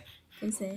Dos masters, inclusive, entra aí uma, uma discussão que a gente tinha até conversado antes, né? Aí, dos álbuns masterizados dos Beatles, né? Dessa coisa do estéreo e do mono. Explica pra gente, Lisboa, que você falou, eu achei super Ah, então. esclarecedor. Isso é uma conversa que a gente teve nesses, nesses últimos dias, que a gente estava conversando sobre o podcast, que é, o Pedro tinha falado sobre é, as músicas dos Beatles trazerem uma experimentação e o uso da, da separação dos canais estéreo, né? Tocar é, separado o áudio na, do lado esquerdo e do lado direito. Assim, falando de um jeito bem tosco, né? É, e os Beatles exploraram muito isso, e uma coisa que a gente vê na música pop hoje. Aí eu fui dar uma pesquisada sobre isso, e aí eu descobri no Reddit também, que eu também sou dessas, que na verdade é, os álbuns dos Beatles eles eram lançados em mono. E depois, por, por algumas pressões da gravadora, assim, preferências de, de produtores, eles eram lançados em estéreo também. Mas todos eles, até o Abbey Road, foram lançados primeiro em mono. Os Beatles gravavam em mono. E aí, a partir do. A partir não, né? Porque foi só o Abbey Road que foi o último a ser gravado. Mas o Abbey Road foi o único que foi lançado em estéreo. E aí tem até essa discussão, assim. Eu, eu, eu assim, me deparei esses dias com essa discussão na internet sobre é, a, as versões em mono das músicas dos Beatles serem melhores, porque eles fizeram pensando pensando em, em ser masterizada em mono, né? Mas a versão estéreo é a que ficou mais conhecida, é a que hoje a gente tem mais acesso, assim, mais fácil, tá no Spotify, enfim, tá nos streamings. E aí a gente tem essa impressão, né, que eles fizeram várias coisas em estéreo, mas na verdade foi, foi mais um, uma pós-produção ali. Não sei se, não sei se deu pra entender. Não, acho que super deu, né? Que essa coisa de. É, é, tipo esses filmes que são em preto e branco, originalmente, e depois eles pegam e fazem uma colorização, né? Tipo assim, eles pegam Sim. frame a frame e colorem para poder ficar um filme colorido, mas que originalmente não era. Eu acho muito é, engraçado porque você falando isso, porque eu, a gente conversou disso antes de eu pegar para fazer o episódio hoje, eu, né? Escutei tudo, assim, do, toda a discografia. E aí, gente, eu comecei a achar muito chato os primeiros álbuns que estavam realmente, tipo assim. Parece que tava a banda toda do meu lado direito e só o instrumental do lado esquerdo, sabe? Tipo, na música inteira. Tem umas que são muito mal feitas mesmo, eu achei. Tipo assim, de, que talvez não, não funcionou bem. Ou então que, tipo, que exagera e que entra muitas vezes. Eu achei que ia ser muito uma coisa de fã chato, mas acabou que eu vi que faz muito sentido. Que realmente, às vezes, numas fica meio meio irritante, assim. Me irritou, pessoalmente, pelo menos. Pedro hum. caiu, né? Pedro caiu de novo. Mas enfim, como foi orientado, infelizmente, vamos Sim. seguir. Seguiremos. Gente, o Pedro, é. só avisando, a partir de agora estaremos eu, Pedro Augusto e, e Luiz Lisboa, já que o Pedro está com condições adversas de internet na casa dele. Realmente, ele caiu mas ele volta no final para dar as indicações dele por um meio que a gente já falou aqui, de pós-produção. Então ele grava e encaixa depois incrível, só as indicações. Incrível, o link. É uma magia, né, que a, que a tecnologia possibilita pra gente. E Lisboa, conta pra gente é, além né, de tudo isso que a gente já comentou, mas pegando um pouquinho né, nessa coisa de, de produção, de gravação também, Conta pra gente algumas outras técnicas, assim, algumas questões que eles também inovaram, que eles trouxeram, tipo, um, um refresh, assim, pra indústria. Como eu falei, né, o estúdio pros Beatles e pro George Martin, né, que era toda, toda a equipe, e os produtores que trabalhavam junto, o estúdio era uma possibilidade de criação também, junto com outros instrumentos. Era, era um, um lugar de experimentação mesmo, não era só de gravar. Então, eles fizeram muitas coisas. É, muitas coisas malucas até. tem até um caso da, de. É, tem uma história de durante a gravação do Sgt. Peppers que o John Lennon é, queria gravar uma música embaixo d'água. Só que, obviamente, isso não foi realizado. Porque não seria possível. Mas, assim, eles eles realmente inventavam com tudo, com tudo.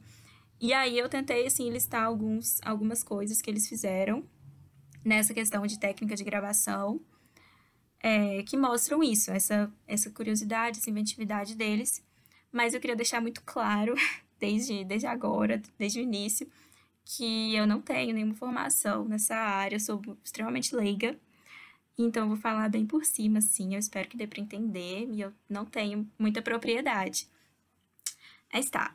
A primeira coisa é o uso de microfonia barra feedback em uma gravação, que é tipo um ruído, uma interferência, tipo um pé mesmo, assim, quando você aproxima um instrumento muito perto do amplificador, sabe? Aí dá uma interferência. Não sei se alguém já teve essa experiência, mas enfim. Que é, eles usaram isso na gravação oficial de uma música. Foi a primeira, primeira banda que fez isso. É, pelo menos que fez isso por querer, né? Não foi, foi intencional que foi em I Feel Fine, em 64, que a música começa com esse, esse barulho, assim, e virou uma coisa super comum também, né? Aí eu até listei algumas músicas aqui que tem isso também. Tem Reptilia, dos Strokes, que é um hit dos Strokes que tem. É, várias músicas do Weezer, mas é, eu, eu peguei aqui My Name is Jonas. E eu tava ouvindo um álbum Fugiu o nome agora. O Fine Line, do Harry Styles. Sim, que a gente inclusive tem, tem crítica aqui já no Sim, podcast. Sim, tem o podcast dele, que é incrível. E eu, eu tava ouvindo esse álbum esses dias, e aí eu comecei a reparar que, tipo, quase todas essas coisas dos Beatles que eu vou falar aqui tem desse álbum. Que é até uma coisa que os meninos falaram no podcast, né? Que o Harry, ele pega muito dessa referência. Mas, enfim, é Cherry e She, do, do Harry, desse álbum também tem muito uso de microfonia, depois vocês escutem lá. É, eu, eu peguei aqui também que a invenção de uma técnica nova que chama ADT, que é Automatic Double Tracking ou Artificial Double Tracking. Parece que pode ter esses dois nomes. Que quem inventou foi o Ken Townsend, que é um engenheiro de som que trabalhou no Revolver, que foi um álbum já super experimental que a gente falou, em 66. É, o double tracking, ele é um efeito que deixa a voz duplicada, a voz ou algum instrumento. Você, e, e ele já costumava ser feito manualmente, assim. É, os músicos, eles gravavam uma vez, depois eles gravavam outra vez com a primeira faixa tocando. Então, eles gravavam duplicado mesmo. E isso era feito manualmente. E os Beatles, principalmente o John Lennon, eles gostavam muito de fazer isso com a voz dele, para dar mais profundidade. E, e aí, durante a gravação do Revolver, esse engenheiro de som desenvolveu essa técnica que deixava isso automatizado. E aí foi muito usado depois. Eu não sei exatamente se músicas atuais ainda usam essa técnica que foi inventada por ele, mas é, o resultado atualmente que a gente tem em várias músicas é muito parecido. Essa ideia de, de duplicar a voz para dar mais profundidade. Uhum. Aí eu trouxe o Pure Herring da Lorde, tem muito isso em várias músicas, principalmente quando você ouve de fone. Eles, eles às vezes duplicam a voz e colocam e mandam é, separado para os dois, dois canais. Então você ouve é, a voz junto no esquerdo e no direito, mas você sabe que não é a mesma faixa, sabe? Você ouve duplicado. Isso é muito, muito legal. É, eu acho que com, com métodos de, modernos, né, de tipo de gravação, até de edição, né, que a gente faz as coisas pelo computador, porque na época eles, vamos lembrar, né, gente, é... era tudo analógico. Eles né? mexiam tá na falando... fita mesmo, né? Isso, era uma coisa de pegar manual e fazer as coisas. Num computador isso fica muito mais fácil e talvez, tipo assim, criaram as, é, alguma funcionalidade inspirada, né, no, em como as coisas eram feitas no uhum. analógico. Com certeza isso existe até hoje, mas de uma forma mais fácil, né? É. Mas é interessante ver que os Beatles são uma referência de uso muito intenso disso, né? Porque, independente da técnica que eles usavam, era uma coisa que, é uma coisa que marca muito as músicas deles. Uhum. Até em sonoridade, né? Além de técnica. É, do Harry também, né, é, peguei Fine Line, Sign of the Times, enfim. Várias músicas. Frank Ocean também usa muito isso. Uhum. Até, todo mundo usa isso. Então, a próxima coisa é, nessa, nesse momento de técnicas de gravação, experimentações no estúdio, são as colagens sonoras e o uso de loop nas faixas dos Beatles, que é uma coisa que vem mais da fase psicodélica Ali começa no Revolver, então Sgt. Peppers, Magical Mystery Tour, esses álbuns mais é, do meio para frente da carreira dos Beatles. E tem um exemplo até que eu acho que é o um exemplo perfeito para falar de colagem de loop, que é a música Day in the Life do Sgt. Peppers, que é super famoso. Né? Vocês até falaram também em outro podcast, que foi o é, Best of The Boat Cutters. Eu lembro de vocês falarem de A Day in the Life. É, que tem uma parte. A Dora comentou, sim, eu acho, né? Que tem uma parte é, dessa música que é simplesmente um caos, assim que é bem tudo distorcido, você não entende o que está acontecendo, é um tanto de ruído solto, que dá uma ideia de confusão mesmo. E eles fizeram isso gravando som ambiente de uma festa. Na, que, na verdade, não foi exatamente uma festa. Eles chamaram algumas pessoas para o estúdio. Acho que foi uma orquestra que eles chamaram para o estúdio para gravar algumas faixas do Sgt. Peppers. Foi na época da gravação. E aí eles gravaram o som ambiente dessas pessoas lá no estúdio. Então todo mundo conversando, bebendo. Enfim, tinha até uma galera do Rolling Stones também. Era quase uma festa no estúdio. Aí colocaram um gravador lá no meio, gravaram aquilo. E mexeram aquilo, assim, sobre, sobrepusão, sobre, uh, sobrepondo. Sobrepuseram. Sobre, é, sobre, pode ser. Sobrepondo alguns trechos em cima de outros, invertendo, deixando em loop, enfim ficou. Acho que é a verdadeira definição de uma colagem sonora. Não, e é uma coisa que a gente, tipo, hoje, né, muito mais fácil, a gente até comentou dessa coisa de pôr um áudio do WhatsApp no meio da música, de colocar. No Sawayama a gente viu isso, no Fast the Bolt Cutters, é. MC Tá também, né? Total Nossa, tem total. isso. No que barco é também sempre tem. as pessoas.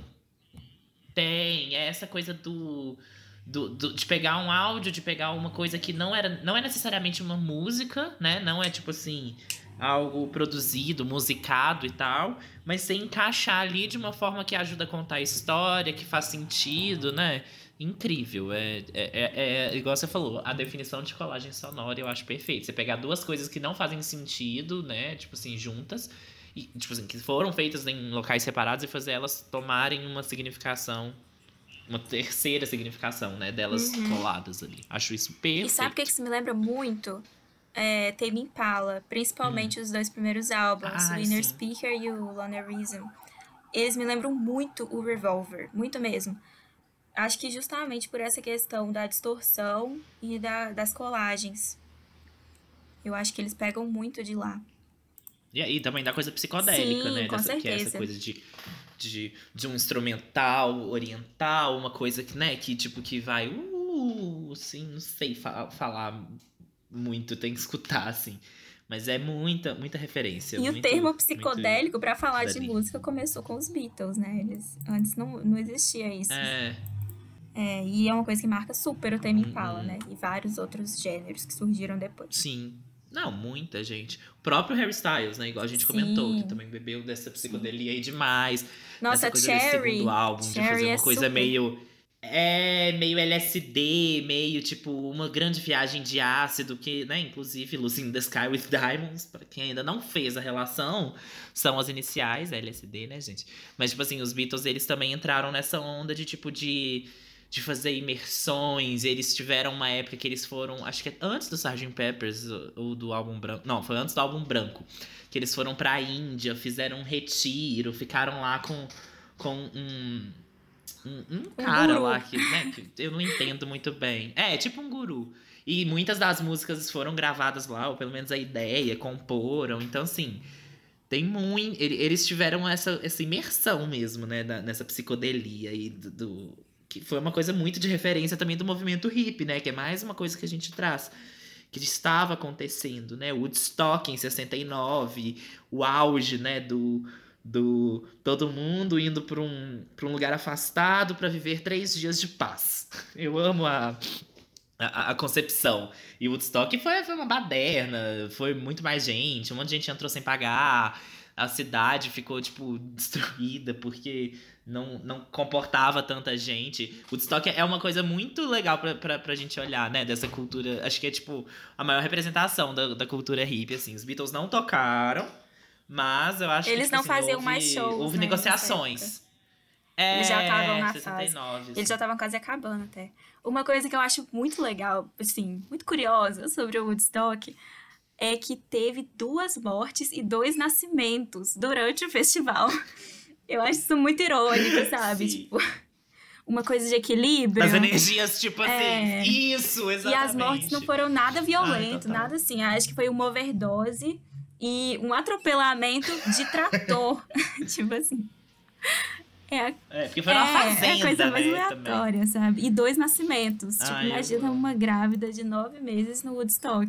Não, a pessoa, né? Não, eu vou sim. E, tipo assim, foi um festival maluco, né? O Jimi Hendrix tocou, É, tipo, nossa. horas e horas e horas depois do que, que tava previsto. Choveu horrores. A galera não tinha onde ficar. Tipo, o primeiro dia foi um monte de gente, mas depois um monte de gente foi embora, né? Tipo assim, quem ficou até o final foram poucas pessoas. Ai, o Woodstock eu acho, tipo assim. Merece um um episódio ponto à fora da curva do universo. É, merece, total. Ai, ai. É, e aí, eu acho que o último que eu vou falar dessas técnicas de gravação e experimentação em estúdio é o backmasking, que é, é a inversão de tocar um trecho de trás para frente, que dá esse efeito também de distorção, psicodelia, e também pode ser usado para esconder alguma mensagem na música, que aí seria revelado quando você invertesse a faixa de volta. E aí, isso abre Assim como Hilarie. isso, a, isso Referências. abre caminho para tanta teoria de conspiração que, assim, eu acho que a mais icônica de todas é o Paul is Dead. Que agora eu, eu queria que o, o Pedro estivesse aqui, porque ele mesmo falou que poderia falar tanto sobre Sim. o Paul is Dead. Mas que é uma teoria que alguns fãs, algumas pessoas falam que, na verdade, o Paul morreu e foi substituído. E aí, é, os Beatles teriam deixado pistas sobre isso é, em, várias, em várias coisas. Então, na capa do Sgt. Peppers tem alguma pista, na capa do Abbey Road tem pista. E aí, em algumas músicas, tem algumas frases que, quando você inverte é, de trás pra frente, você consegue ouvir alguma outra frase. E aí tem o exemplo da Revolution 9, que a gente até tava falando sobre, essa- sobre ela mais cedo, antes de gravar o podcast, que os meninos adoraram ela. Sim, a, a, a precursora do, do PC Music, É, gente. não, ela é incrível. E ela é essa incrível. música, ela parece, tipo, uma televisão ligada, umas transmissões de rádio. É uma loucura, assim, total. E, tipo, é exatamente esse conceito de colagem. Sim. Bebe muito dessa, dessa- desse movimento também de apropriar das mídias, da pop art, do fluxos. E, tipo assim, é- eu acho que é a música que mais representa essa experimentação e que eu amei, assim. É, é bem industrial, eu acho. É, e aí, Revolution 9, tocada de trás pra frente, ela revela alguma frase que agora eu esqueci. Mas é, alguma frase sobre o Paul é, estar morto. A Day in the Life também tem. É, quando você coloca ela de trás pra frente, de, no- de volta, também tem alguma coisa. Enfim, é- essa coisa do backmasking começou a, a possibilitar várias, é, várias teorias. E não só dos Beatles, né? Isso virou uma coisa bem, bem popular, assim. É, Hilarie, igual eu comentei nos anos 80, todo mundo falava que, que se você virasse o disco ao contrário, cantavam uma coisa pro demônio e tal. E é, falando dessa coisa de morreu, né? Porque o, o, o Paul, ele morreu, mas ele foi substituído. E quem mais morreu e foi substituído? Avril Lavigne, né, gente? Todo mundo sabe. E mais atualmente, uma referência também aí, olha, para um, pra um momento atual, o Kim Jong-un também, que tá tendo essa teoria de que ele morreu, aí todo mundo falou, não, morreu, agora acabou. Só que aí quando foi ver, ele apareceu lá, deu, oi- deu oi pra todo mundo, fez uma aparição pública que fazia anos que não fazia, e aí já estão falando também que já é uma substituição. Então, gente, morrer e ser substituído, os Beatles também. Olha aí, mais uma referência. Sim. É, eu acho que é isso dessa parte. Aí, é, eu acho legal a gente pensar que todas essas inovações só foram possíveis naquela época por causa de todo o, o dinheiro, todo o poder que eles tinham. Tipo assim, volta de novo naquela coisa do, do crédito ser deles, mas também ser circunstancial. É, são as É. duas coisas. Porque eles tinham esse. Eles tinham essa possibilidade de gastar o tempo que eles quisessem na produção de um álbum, sem pressão de gravadora, porque eles fizeram a deles. Enfim, eles tinham muita liberdade, que nem todo mundo tinha, que mais ninguém naquela época tinha. E por isso eles conseguiram inovar muito. E aí era um jogo do- dos dois lados, né? Uma via de mão dupla. Quanto mais eles inovavam, mais eles se destacavam e ganhavam mais liberdade. Quanto mais eles liberdade eles tinham, mais eles podiam continuar inovando. Total.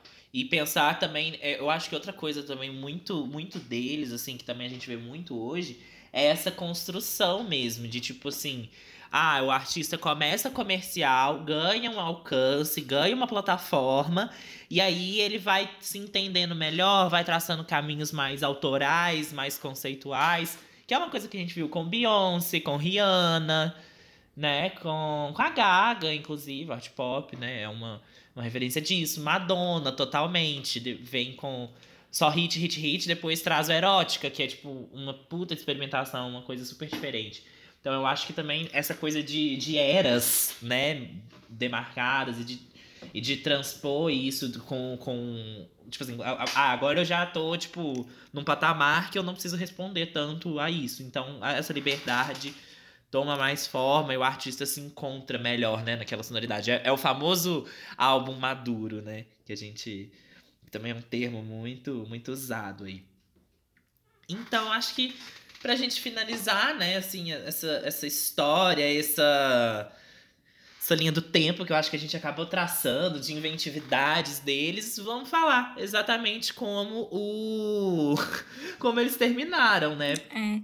Antes disso, eu queria só fazer um comentário sobre Liverpool, que é a cidade onde eles vieram, que eu estava pesquisando sobre a relação entre é, é, coisas revolucionárias da história da música e cidades portuárias. E aí parece que é uma área de estudo bem explorada, assim, bem legal. Eu com certeza não estudei tudo que você tem para estudar sobre isso, mas tem é, tem uma ideia assim que as cidades portuárias elas são lugares onde tem um fluxo muito grande de pessoas e por isso um fluxo muito grande de culturas diferentes e aí isso poderia é, poderia alimentar é, novas invenções criativas, né? Novas possibilidades. Ou falando até em termos Nossa, eu achei perfeito. É muito essa- legal, essa né? referência. E aí tem, Se a gente tem, for pensar, tipo, Lisboa, né? tem relação com várias cidades. Tem, tipo assim, a, a gente pode pensar em New Orleans para a criação do jazz, é, Salvador e Rio de Janeiro aqui no Brasil para a origem do samba, é, Bossa Nova no Rio de Janeiro, é, deixa eu ver o que mais, Seattle com o grunge, o Recife com o maracatu e Liverpool com os Beatles, porque Liverpool é uma cidade portuária e era a maior cidade portuária do início do século XX, se eu não me engano. Pelo menos a maior da Inglaterra, eu sei que ela é- foi em algum momento. E é, é bem legal a gente pensar nisso, né? Como esse, esse encontro de várias culturas origina coisas novas e, e esse intercâmbio e até esse hibridismo, né? Se a gente fosse poder Total, falar em, nesses termos da comunicação que a gente estuda esse hibridismo É. cultural de você é, constantemente atualizar é uma cultura a partir de referências de outros lugares e criar coisas novas. Sim, que é que tudo surge disso, né? Tudo surge de uma Sim, com certeza. de uma montagem assim que que de, de algo que já existe num contexto, outra coisa que existe num outro, e você junta mais, mais uma vez a colagem aí surgindo. Sim, E tipo assim, caminhando pro final, né? Eles depois do do, do Sgt. Peppers, eles tiveram ali no, o Magical Mystery Tour, né, em 67, que foi uma coisa mais. É, é- na verdade, é uma trilha sonora de um filme, né? Tipo. Um, uma soundtrack, assim. Tem músicas novas, tem músicas que são só fundo, tem músicas que são. São já gravadas e eles refizeram, né, pra esse, inclusive. Acho que tem. Não, acho que. Ou são todas novas, eu, e tô doido. Eu acho que o que mais destaca, assim, pra mim do, do Magical Mystery Tour é a All You Need Is Love. Vem num momento, e de novo a gente volta sobre essa situação da década, que é, tinha muitos protestos em relação à guerra do Vietnã acontecendo, tinha esse lado muito forte de, de resistência e de protesto. E, mas dentro dessas pessoas que discordavam da guerra, tinha também outro debate muito forte sobre, é, sobre uma postura mais agressiva e uma postura mais pacífica, que é uma questão que sempre existiu, eu acho, né? Em qualquer conflito político, qualquer conflito social, sempre existiu esse dilema, assim, de, é, de protestos ficarem agressivos, é, queimar é, prédios, enfim, queimar ponto de ônibus, esse tipo de coisa. E isso é uma coisa que o John Lennon debatia muito com ele, assim, internamente. É uma coisa que aparece no White Album também, na música Revolution, que ele fala é, sobre ele fala sobre isso, sobre resistência, sobre protesto.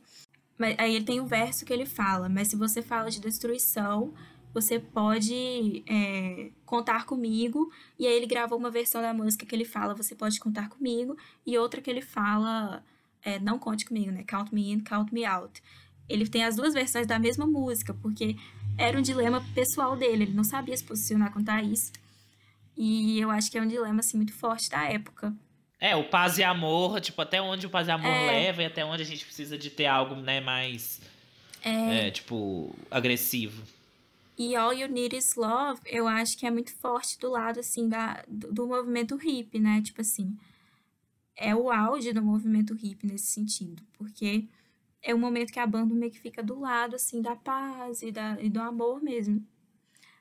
E depois do White Album, o John já revela esse, esse conflito dele, né? Que na verdade ele não era a única coisa que ele pensava. E que nem é só dele, que no White Album é meio que quando começam as questões de brigas internas também, né? Sim. né? Tipo, os Beatles deixam de ser paz e amor, porque até então eles não tinham tantas questões, né? De tipo de, de, de um contra o outro e de não não dar certo e tal. Se tinha, era uma coisa mais tranquila, né? Que eles lidavam melhor. Mas, tipo, os egos ali começam a, a, a brigar bastante na gravação do White Album, né? Conta pra gente um pouquinho disso também. Eu acho que a coisa que mais. É, que mais ocasiona, assim, o, o começo do fim dos Beatles, a reta final, é a morte do Brian. Porque o, Brian é uma pessoa que estava junto com eles desde o início. Foi a primeira pessoa que, que viu a banda e viu um potencial e quis gerenciar e tal. E, tá, enfim, acompanhou eles, apoiou todas as ideias deles. Eles eram muito próximos, né? Como a gente já estava falando aqui. Eles eram uma equipe muito unida. E aí, nesse momento, eles já estavam começando a seguir caminhos diferentes. E o Brian é, morre. E aí, isso meio que é um baque para todo mundo, sabe? Eles. Eu acho que meio que tira a colinha que segurava ele, sabe? Uhum e ele morre por uma overdose de remédio para dormir. E aí tem até algum, algumas teorias, assim, alguns palpites, de que talvez ele tenha se matado. Isso não é comprovado por, em lugar nenhum. É bem aberto. Mas enfim, foi um momento assim que eles estavam começando a seguir caminhos separados mesmo. E aí, como o Pedro já falou também, eles estavam. Eles foram para esse retiro na Índia e compuseram várias músicas. É, eles voltaram é, em momentos totalmente diferentes desse retiro. Eles não, não voltaram juntos. Teve alguns que desistiram mais cedo. É, teve algumas acusações de que o guru deles talvez fosse uma fraude. E aí algum deles parou de acreditar no guru. Acho que o único que ficou até o final foi o George Harrison. E aí, enfim, eles já começaram a ter muitos conflitos nessa época.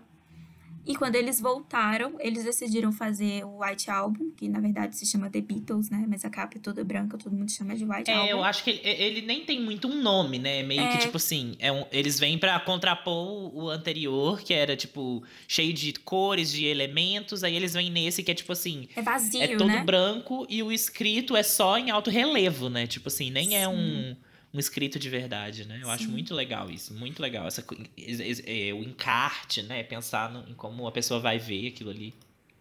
E o White Album, ele parece mais até uma compilação, assim. Tem gente até que faz uma crítica é. voltada para isso. Eu não acho que é uma coisa ruim, mas é, é realmente é bem diferente do Sgt. Peppers. Tipo, não é um, um álbum que tem um sentido único nas músicas.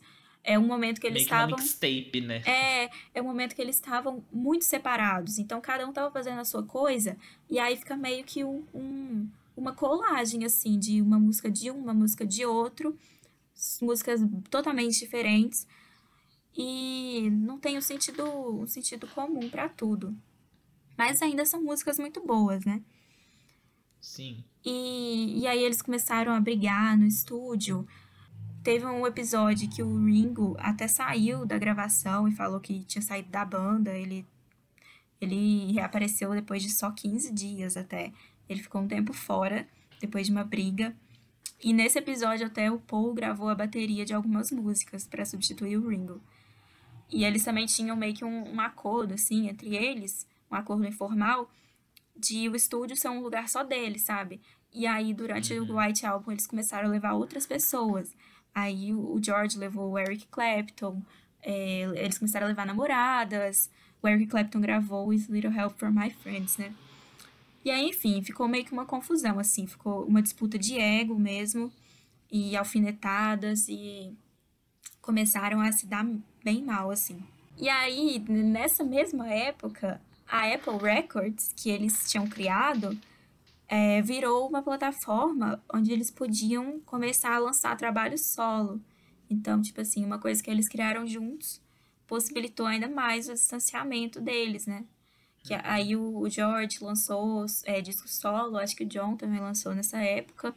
Então ainda tinha Beatles, mas eles lançavam e se envolviam muito mais com outras coisas. O John lançou o disco com a Yoko, né, e tal. Sim, e aí a gente vê também essa, essa coisa né, de tipo do disband, né, que, que é um termo que se usa muito quando, quando uma banda que faz sucesso junto e tal, e que eu acho que é, é o fim de toda banda mesmo, gente. Toda- tipo, muito difícil, não me lembro de nenhuma que continuou impecável, assim, pra sempre fazendo. Talvez os Rolling Stones, né, mas acho que teve... Não é, não é exatamente a mesma também, mas acho que, tipo assim, eles são um dos que estão há mais tempo, pelo menos assim, mais parecido, né? Uhum. Assim, é, é porque é isso. Chega num ponto que as pessoas meio que têm divergências artísticas, divergências pessoais, e aí, tipo, um quer seguir mais pra um caminho, o outro quer seguir mais pro outro. E aí eu acho que, que acaba criando isso também. Igual você falou, eles tinham ali a gravadora que era deles, então eles poderiam usar aquilo pra fazer. Ah, eu quero gravar isso, mas não encaixa na proposta dos Beatles, por exemplo. Então vou fazer como eu solo, né? Que eu, que eu acho um movimento super natural, que as pessoas veem um pouco também como. Ai meu Deus, tá acabando. Eu, eu falando mal das Directioners enquanto o Pedro não tá, é ótimo, né? Mas tipo assim. Não é falando mal também, é só porque às vezes a gente tem que entender que chega num ponto que não faz sentido mais ter a banda, porque as pessoas que estão lá dentro querem fazer coisas diferentes e não tem como encaixar aquilo, não tem como chegar num denominador comum, né? E aí cada um Sim. vai seguindo seu caminho. E aí eles meio que fizeram uma pausazinha, né, depois disso. Meio que ficaram tipo. Ai, não vamos. é, não, não estamos trabalhando mais juntos, né? Tipo. Até o Web Road. O Web Road e o, e o It Be são meio que, tipo, um foi gravado antes que o outro, né? Sim. É, o It Be foi gravado antes do Abbey Road. Na verdade, ele nem chamava It Be. A ideia era fazer. Era, é, a ideia era fazer um disco e também alguns vídeos. E chamava Projeto Get Back, que foi uma ideia do Paul. Uhum. Pra, até o nome é bem sugestivo, né? Eu acho que o Paul, ele tava meio agarrado ainda à ideia dos Beatles. Acho que ele foi o que mais teve dificuldade, assim, pra deixar ir, sabe? E aí, Até o nome, né? Ia chamar, É. vamos voltar, e aí foi chamar, não, acabou mesmo, tchau. Deixa acontecer. E aí eles. é, o Get Back, o Let It Be, né? Ele, eles gravaram músicas bem antigas, músicas que estavam na gaveta, assim, músicas novas. Ele é outro álbum, assim, que é meio que uma colagem de várias coisas muito diferentes. Tem gente até E tem umas músicas muito referências das mais antigas, assim mesmo, né? Eu acho bem, bem saudosista, assim mesmo. É, tem gente até que fala que é tipo o pior álbum dos Beatles, porque eles meio que não queriam estar juntos. E.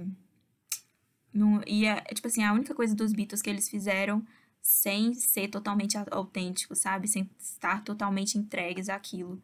Mas eu acho um álbum muito bom ainda. Eu, eu sou muito fã do Let It Be. Pra mim é muito difícil eles fazerem alguma coisa ruim. Pois é, ele, ele tem um pouco de tudo, assim, sabe? Tem músicas bem antigas, tem músicas daquele momento. E eu acho que uma coisa que marca o Let It Be também é que o George Martin não estava junto. O George Martin, o produtor, que estava com eles desde o início também, ele não entrou no, no projeto Get Back. E aí talvez isso tenha sido um motivo, um dos motivos para o fracasso desse projeto, que ele, ele acabou sendo deixado de, de lado e não foi lançado. E aí só depois, quando o George Martin voltou com a banda, eles fizeram uma última tentativa de reunião entre eles, que dessa vez deu certo, que foi o Abbey Road.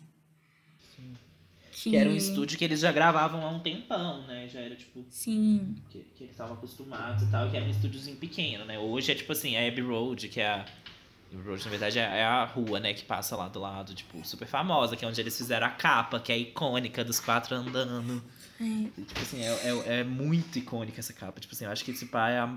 Eu colocaria como uma capa de álbum mais icônica. Assim. Acho que até mais que o, que o Sgt. Peppers. É a mais. Pop, assim. Eu acho que é a mais vista, né? Tipo assim, é a mais replicada. Uhum, muita gente faz, né? É muito fácil você fazer algo é. daquele jeito. E a gente vê muito camiseta, tudo, né? Quadro. Uhum. E aí, o Abbey Road foi um álbum que eles fizeram um pouco mais unidos do que o, o Get Back, né? Talvez até pela presença do George Martin. E que deixou a coisa mais natural. E então eles meio que fizeram uma trégua durante o Abbey Road, digamos assim. E mas assim que eles terminaram de gravar, a banda anunciou o seu fim. O John anunciou a saída da banda, tipo, no último dia de gravação, bem no final. E mas a notícia só foi divulgada algum tempo depois. Mas enfim, o Abbey Road eu acho que ele é feito para ser um álbum de despedida mesmo, sabe? ele tem esse clima. E até as últimas músicas dele é, é um medley, né? São várias músicas juntas, que é Golden Slumbers, Carry That Weight e The End. São, são um momento muito lindo, assim, na, na trajetória dos Beatles. Eu acho que é o que mais me emociona, que o Paul até faz no show dele ao vivo. No show ao vivo. Óbvio, né? É, ele até faz no show dele solo atualmente que, que termina com the end, né? Tipo assim, tem uma coisa, tem alguma coisa mais simbólica do que isso. E uma coisa que eu descobri recentemente até, que eu fiquei muito emocionada também, é que essa música, The End, tem um solo de guitarra que na verdade são é, é uma combinação dos três tocando guitarra. Tem uma parte que é do John, tem uma parte que é do Paul e tem uma parte que é do George. Então, é meio que uma homenagem à, à banda, é uma homenagem à amizade deles. E tem a frase, que é uma frase muito linda, que eu até tenho muita vontade de tatuar ela, porque eu, eu, eu realmente me emociono. Que é In the end, the love you take is equal to the love you make. O amor que você ganha é igual ao amor que você recebe, mais ou menos. E essa é a última frase do álbum, sabe? E depois tem Her Majesty, assim, mas por fim, de de impacto, a gente finge que não tem.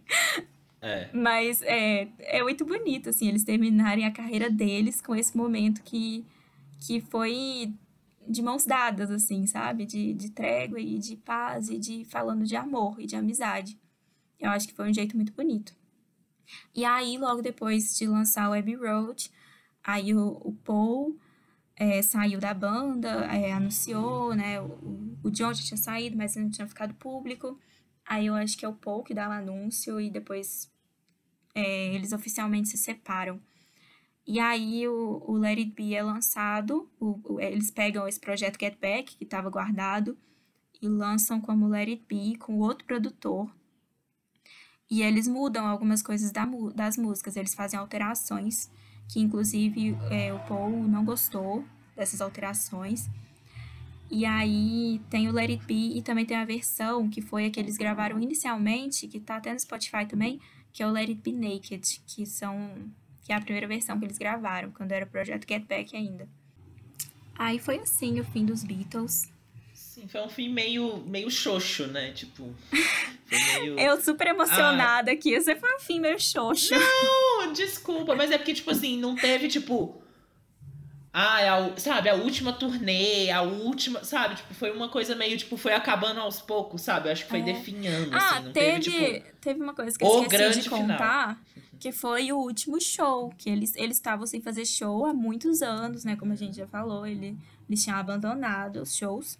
E aí, no, no Get Back, barra Let It Be, eles fizeram um show no telhado do prédio da Apple, da Apple Records. E a ideia era, era é, esse projeto ele seria tipo um documentário, né? E aí eles Uhum. iam fazer esse show, ia fazer parte do, do projeto inteiro. E até que ficou um documento muito bonito, assim, essas imagens ainda estão no YouTube. E foi o, o último show que eles fizeram como banda no telhado. Aí eles Sim. tocam as músicas do Get Back, mais algumas da carreira deles. Eu, eu realmente não sabia dessa. E inclusive isso também é referência de uma das minhas recomendações, que daqui a pouco a gente chega lá. É, eu acho que, na verdade, assim, é meio que isso, né? Assim, é... chega- Acho que conseguimos dar um pan- panorama, assim, de toda a carreira dos Beatles. Olha É. que, que responsa. Óbvio, a gente deu um pinceladas e tudo. Quem achar interessante, começa a ouvir e tal. Dá, dá uma pesquisada maior. Tem muito material sobre Beatles, tem muita coisa, filme, tem. Ai, é, livro, tem artigo na internet, tem discussão, tem as próprias músicas, tem muito conteúdo. E acho que deu, deu pra gente dar essa, é, essa pincelada nas coisas que a gente acha interessante e por que a gente acha né, que, é, que eles têm essa, toda essa importância, essa grandiosidade. Mas é, você tem- tem mais alguma coisa para, para com. Eu queria falar comentar. também é, algumas revoluções da indústria musical dos anos, 70, dos anos 60, já que a gente falou tanto sobre essa questão deles acompanharem Aham. a década. É, a indústria triplicou em número de vendas. É, a música, a indústria musical faturava 600 milhões de dólares em 1960 e em 1970 ela faturava 1 bilhão e meio, mais ainda, 1,66 Deus. bilhão. Então ela ultrapassou é, a indústria cinematográfica. Eu acho que isso é muito, muito marcante, assim, pra gente pensar no lugar da música, sabe? Uhum. E o álbum substituiu o single. Isso também é uma coisa muito forte, porque antes os artistas faziam singles muito mais do que faziam álbuns. E os Beatles mudam isso, inclusive com o, com o Rubber Soul, que a gente comentou. Eles participam muito, né, dessa, Sim, dessa, dessa- mudança sim. muito significativa, né? É, os artistas também ganharam mais poder nas negociações, em questão de royalty mesmo. É, os Beatles, eles tinham 3% de royalty em 62 e em 70 eles já tinham quase 18%. Então, assim, muito mais. E toda a questão do selo próprio também, né, que a gente já falou, foi uma revolução. E a questão deles possibilitarem a discussão de música pop como forma de arte. Eu acho que é o mais marcante de tudo, assim, que é o mais, mais forte mesmo. Eu queria só fazer alguns comentários agora sobre questões mais pessoais, assim, que eu acredito, que eu só gostaria de deixar aqui também. Que a primeira delas é que, sim, os Beatles foram muito relevantes para a cultura em todo o mundo. E não só na música, mas no audiovisual, estilo, comunicação, acho que principalmente comunicação até. Mas é bom a gente lembrar que ninguém é obrigado a ouvir Beatles ou a gostar de Beatles. E, assim, para quem se interessa por essa área de estudos culturais, é até interessante estudar Beatles, até sob uma perspectiva histórica e tal. Mas ninguém é obrigado a ser fã. E às vezes as pessoas podem se sentir meio invalidadas por não gostarem de Beatles, como se isso fosse um status de intelecto. Mas isso não tem nada a ver. E, assim, o seu gosto é o seu gosto, sabe? Assim, Isso vale para qualquer artista e banda, e cada um tem o seu. Então, isso é um discurso que eu, eu não gosto, assim, de ver entre a comunidade de fãs É de Beatles. possível a gente colocar, é, ver o valor e não necessariamente Gostar, ter um apego. É, não Exatamente. gostar. É muito E aí, possível. outra coisa que eu queria falar também, que é meio um gancho sobre isso também, é sobre começar a ouvir Beatles agora. Que eu queria dizer que não precisa ter medo por causa da quantidade de músicas e da quantidade de informações. Porque a verdade é que a grande maioria dos fãs de Beatles são bem leigos sobre Beatles. Principalmente a gente, os mais jovens, que começaram a ouvir depois que tudo já aconteceu.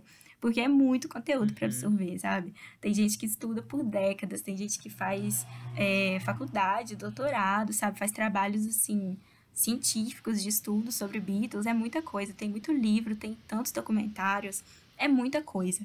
Então, é, em vez de ficar ansioso sobre isso, tenta ver pela perspectiva de que você vai ter sempre alguma descoberta sobre a banda. Sabe, você nunca vai, você nunca vai ter esgotado o conteúdo da banda. Sempre você vai descobrir alguma música que você ainda não conhecia, ou uma informação que você ainda não sabia, ou uma influência que eles tiveram depois que você ainda não tinha pegado. E é tão gostoso quando surge uma novidade sobre sua banda preferida. Então, sabe, aproveita isso, assim, tenta ver pelo lado bom. E, de novo, não se preocupa com quem acha que conhecimento sobre Beatles é um termômetro de intelecto, porque não é, e pelo menos eu não acredito nisso. Não, total. A gente fala muito sobre isso aqui, né? De é, valorização de culturas e, e, de produções. Tipo, não tem como. É aquilo que a gente, você comentou também.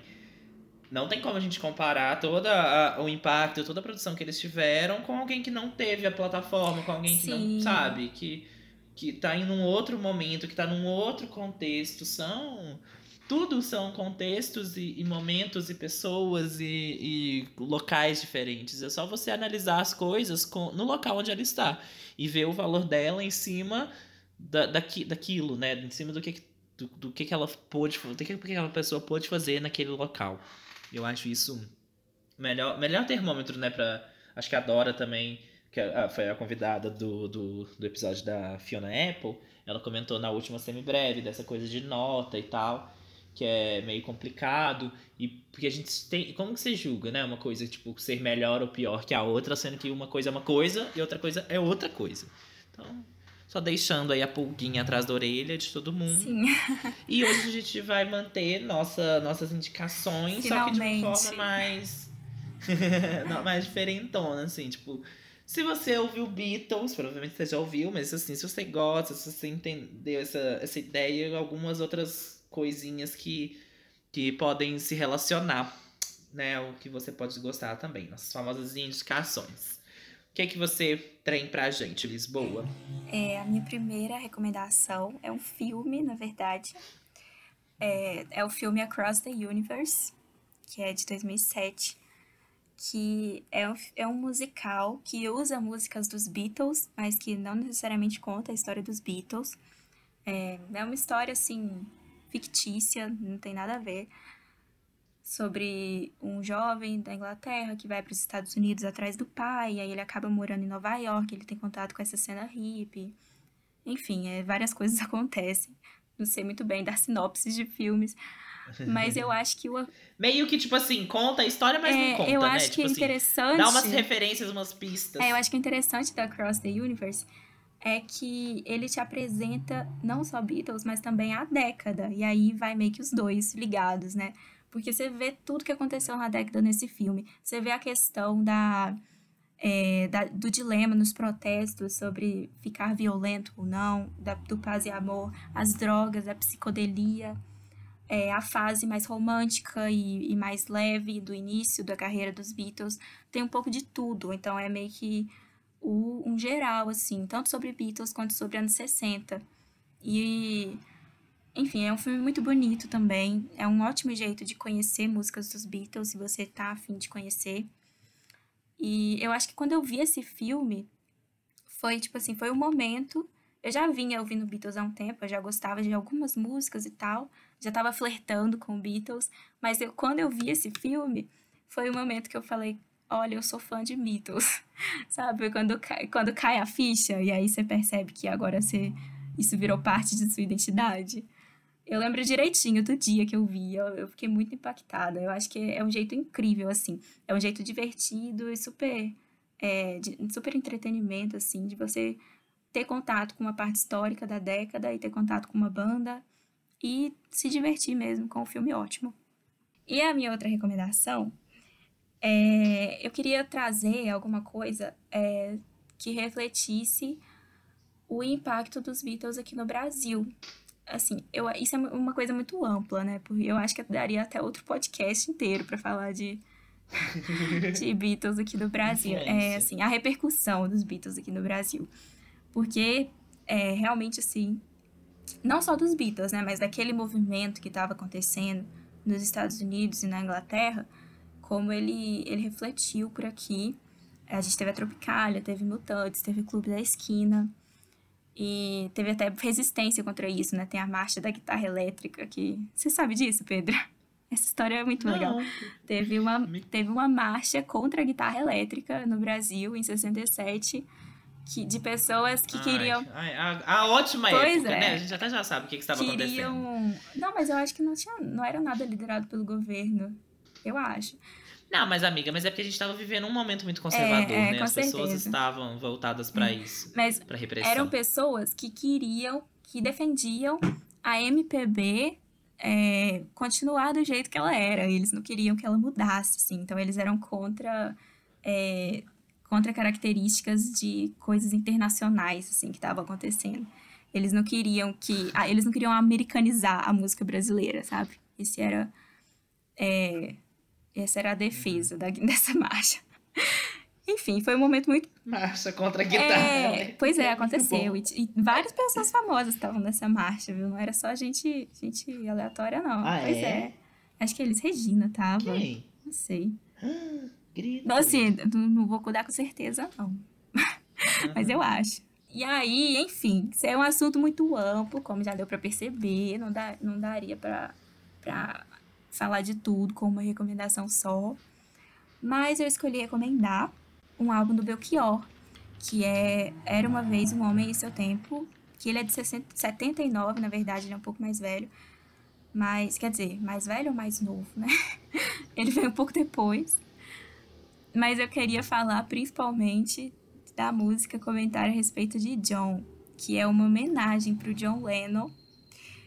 E, na verdade, nem foi escrita pelo Belchior. Ele viu é, um outro músico tocando num show e pediu a música, e aí eles fizeram algumas colaborações juntos e chegaram nessa versão, e aí os dois assinam.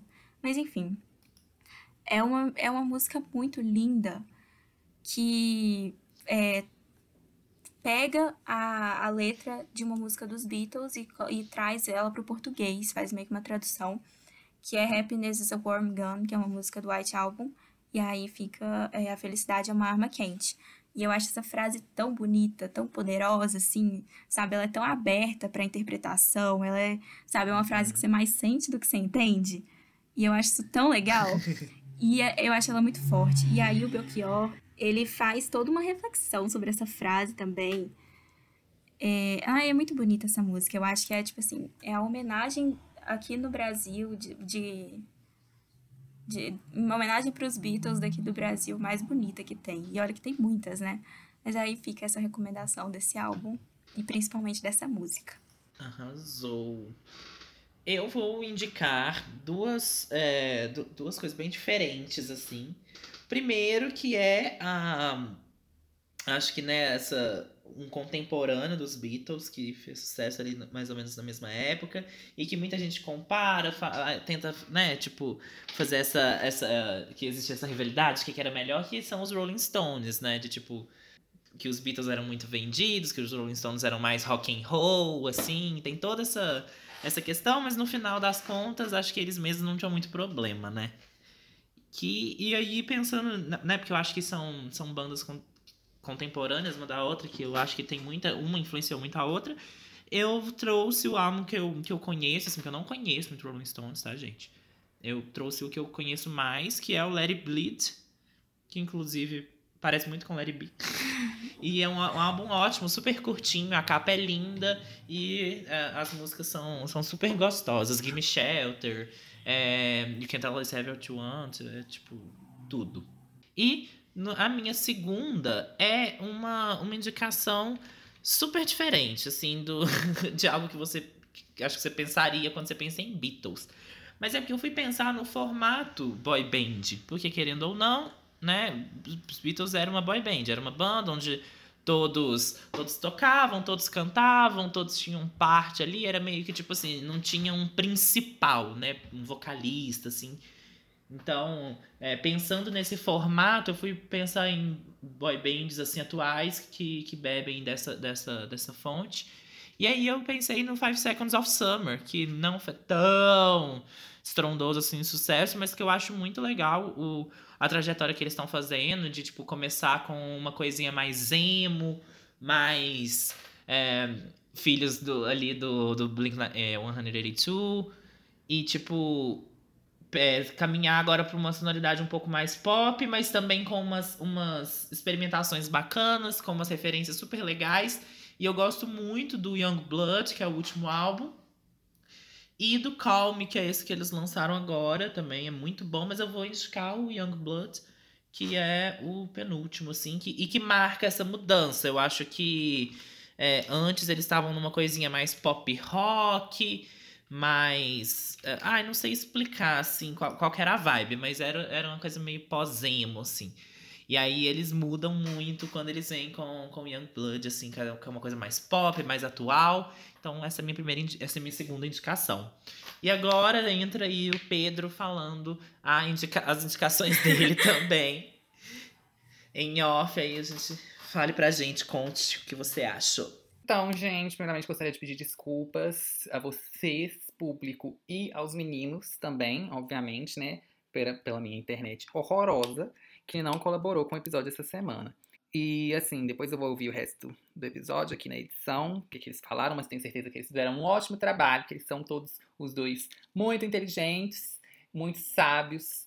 E é isso, vamos para as minhas indicações. A minha primeira indicação é o álbum do Beach Boys, na verdade, é o Pet Sounds, que é um álbum ali dos anos 60 também, como a gente falou no episódio um pouco de Beach Boys, né? Essa questão da, da referência, da influência, né? Era uma banda que teve uma influência nos Beatles e os Beatles também influenciaram eles, como o Pedro já falou. É, o Pedro até trouxe um, uma citação deles, vou trazer uma citação dos Beatles também, que eu vi durante a minha pesquisa, que foi até o, o John Lennon falando que. Acho que foi John Lennon mesmo, se eu não me engano.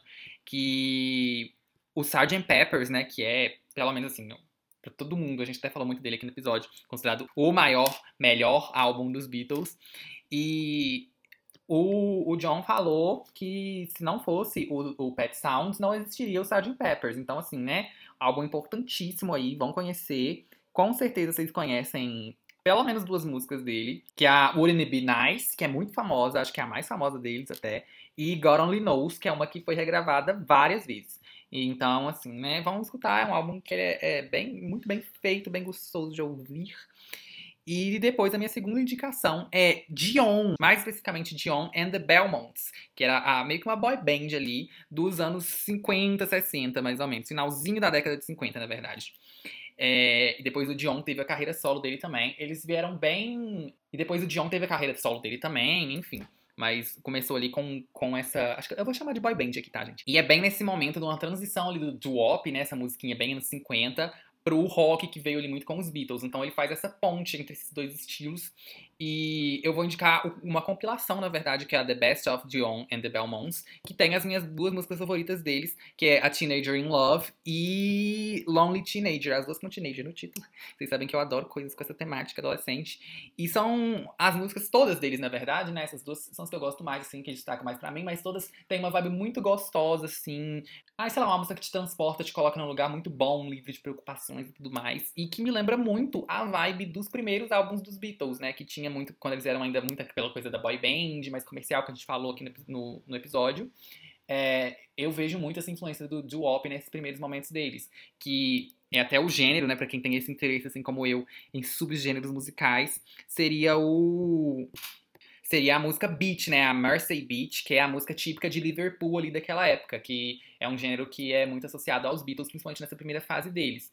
E é, é um, um, estilo que é muito parecido com o doo-wop mesmo, e eu percebi muito isso durante a gravação, por isso que eu puxei essa referência, que eu conheci essa banda, na verdade, tem alguns meses, porque eu tava vasculhando, pesquisando mais sobre doo-wop e tudo, e aí eu acabei conhecendo eles numa playlist de doo-wop, e eu gostei muito, foi, tipo assim, com certeza que mais se destacou para mim foi a música é, Lonely Teenager. E aí eu fui conhecer outras. Fica aí a referência para vocês. E é isso, gente. Obrigado.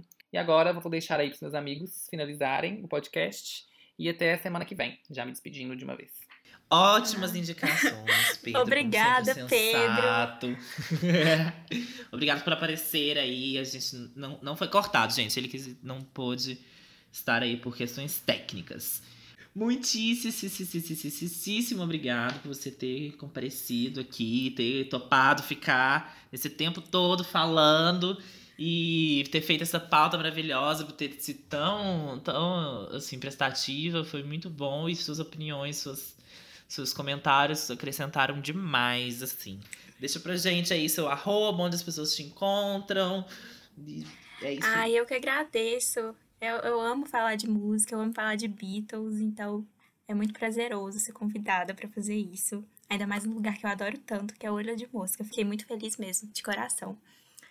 E é, eu sou Luísa Lisboa e o meu arroba é lisforlu em todas as redes sociais. O que eu até preciso mudar, porque tem algumas que eu não gostaria de ser encontrada. Mas é, é lisforlu.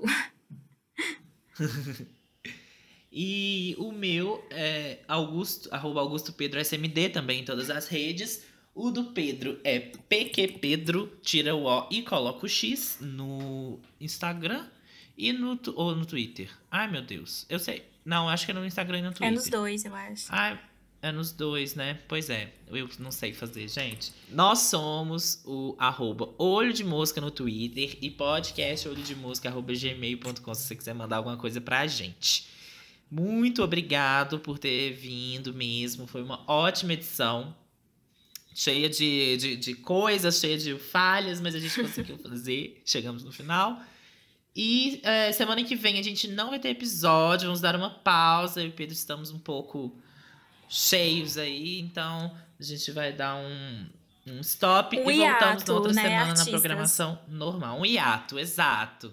É, sempre tem que ter. Isso. Um beijo e até mais, gente. Beijo.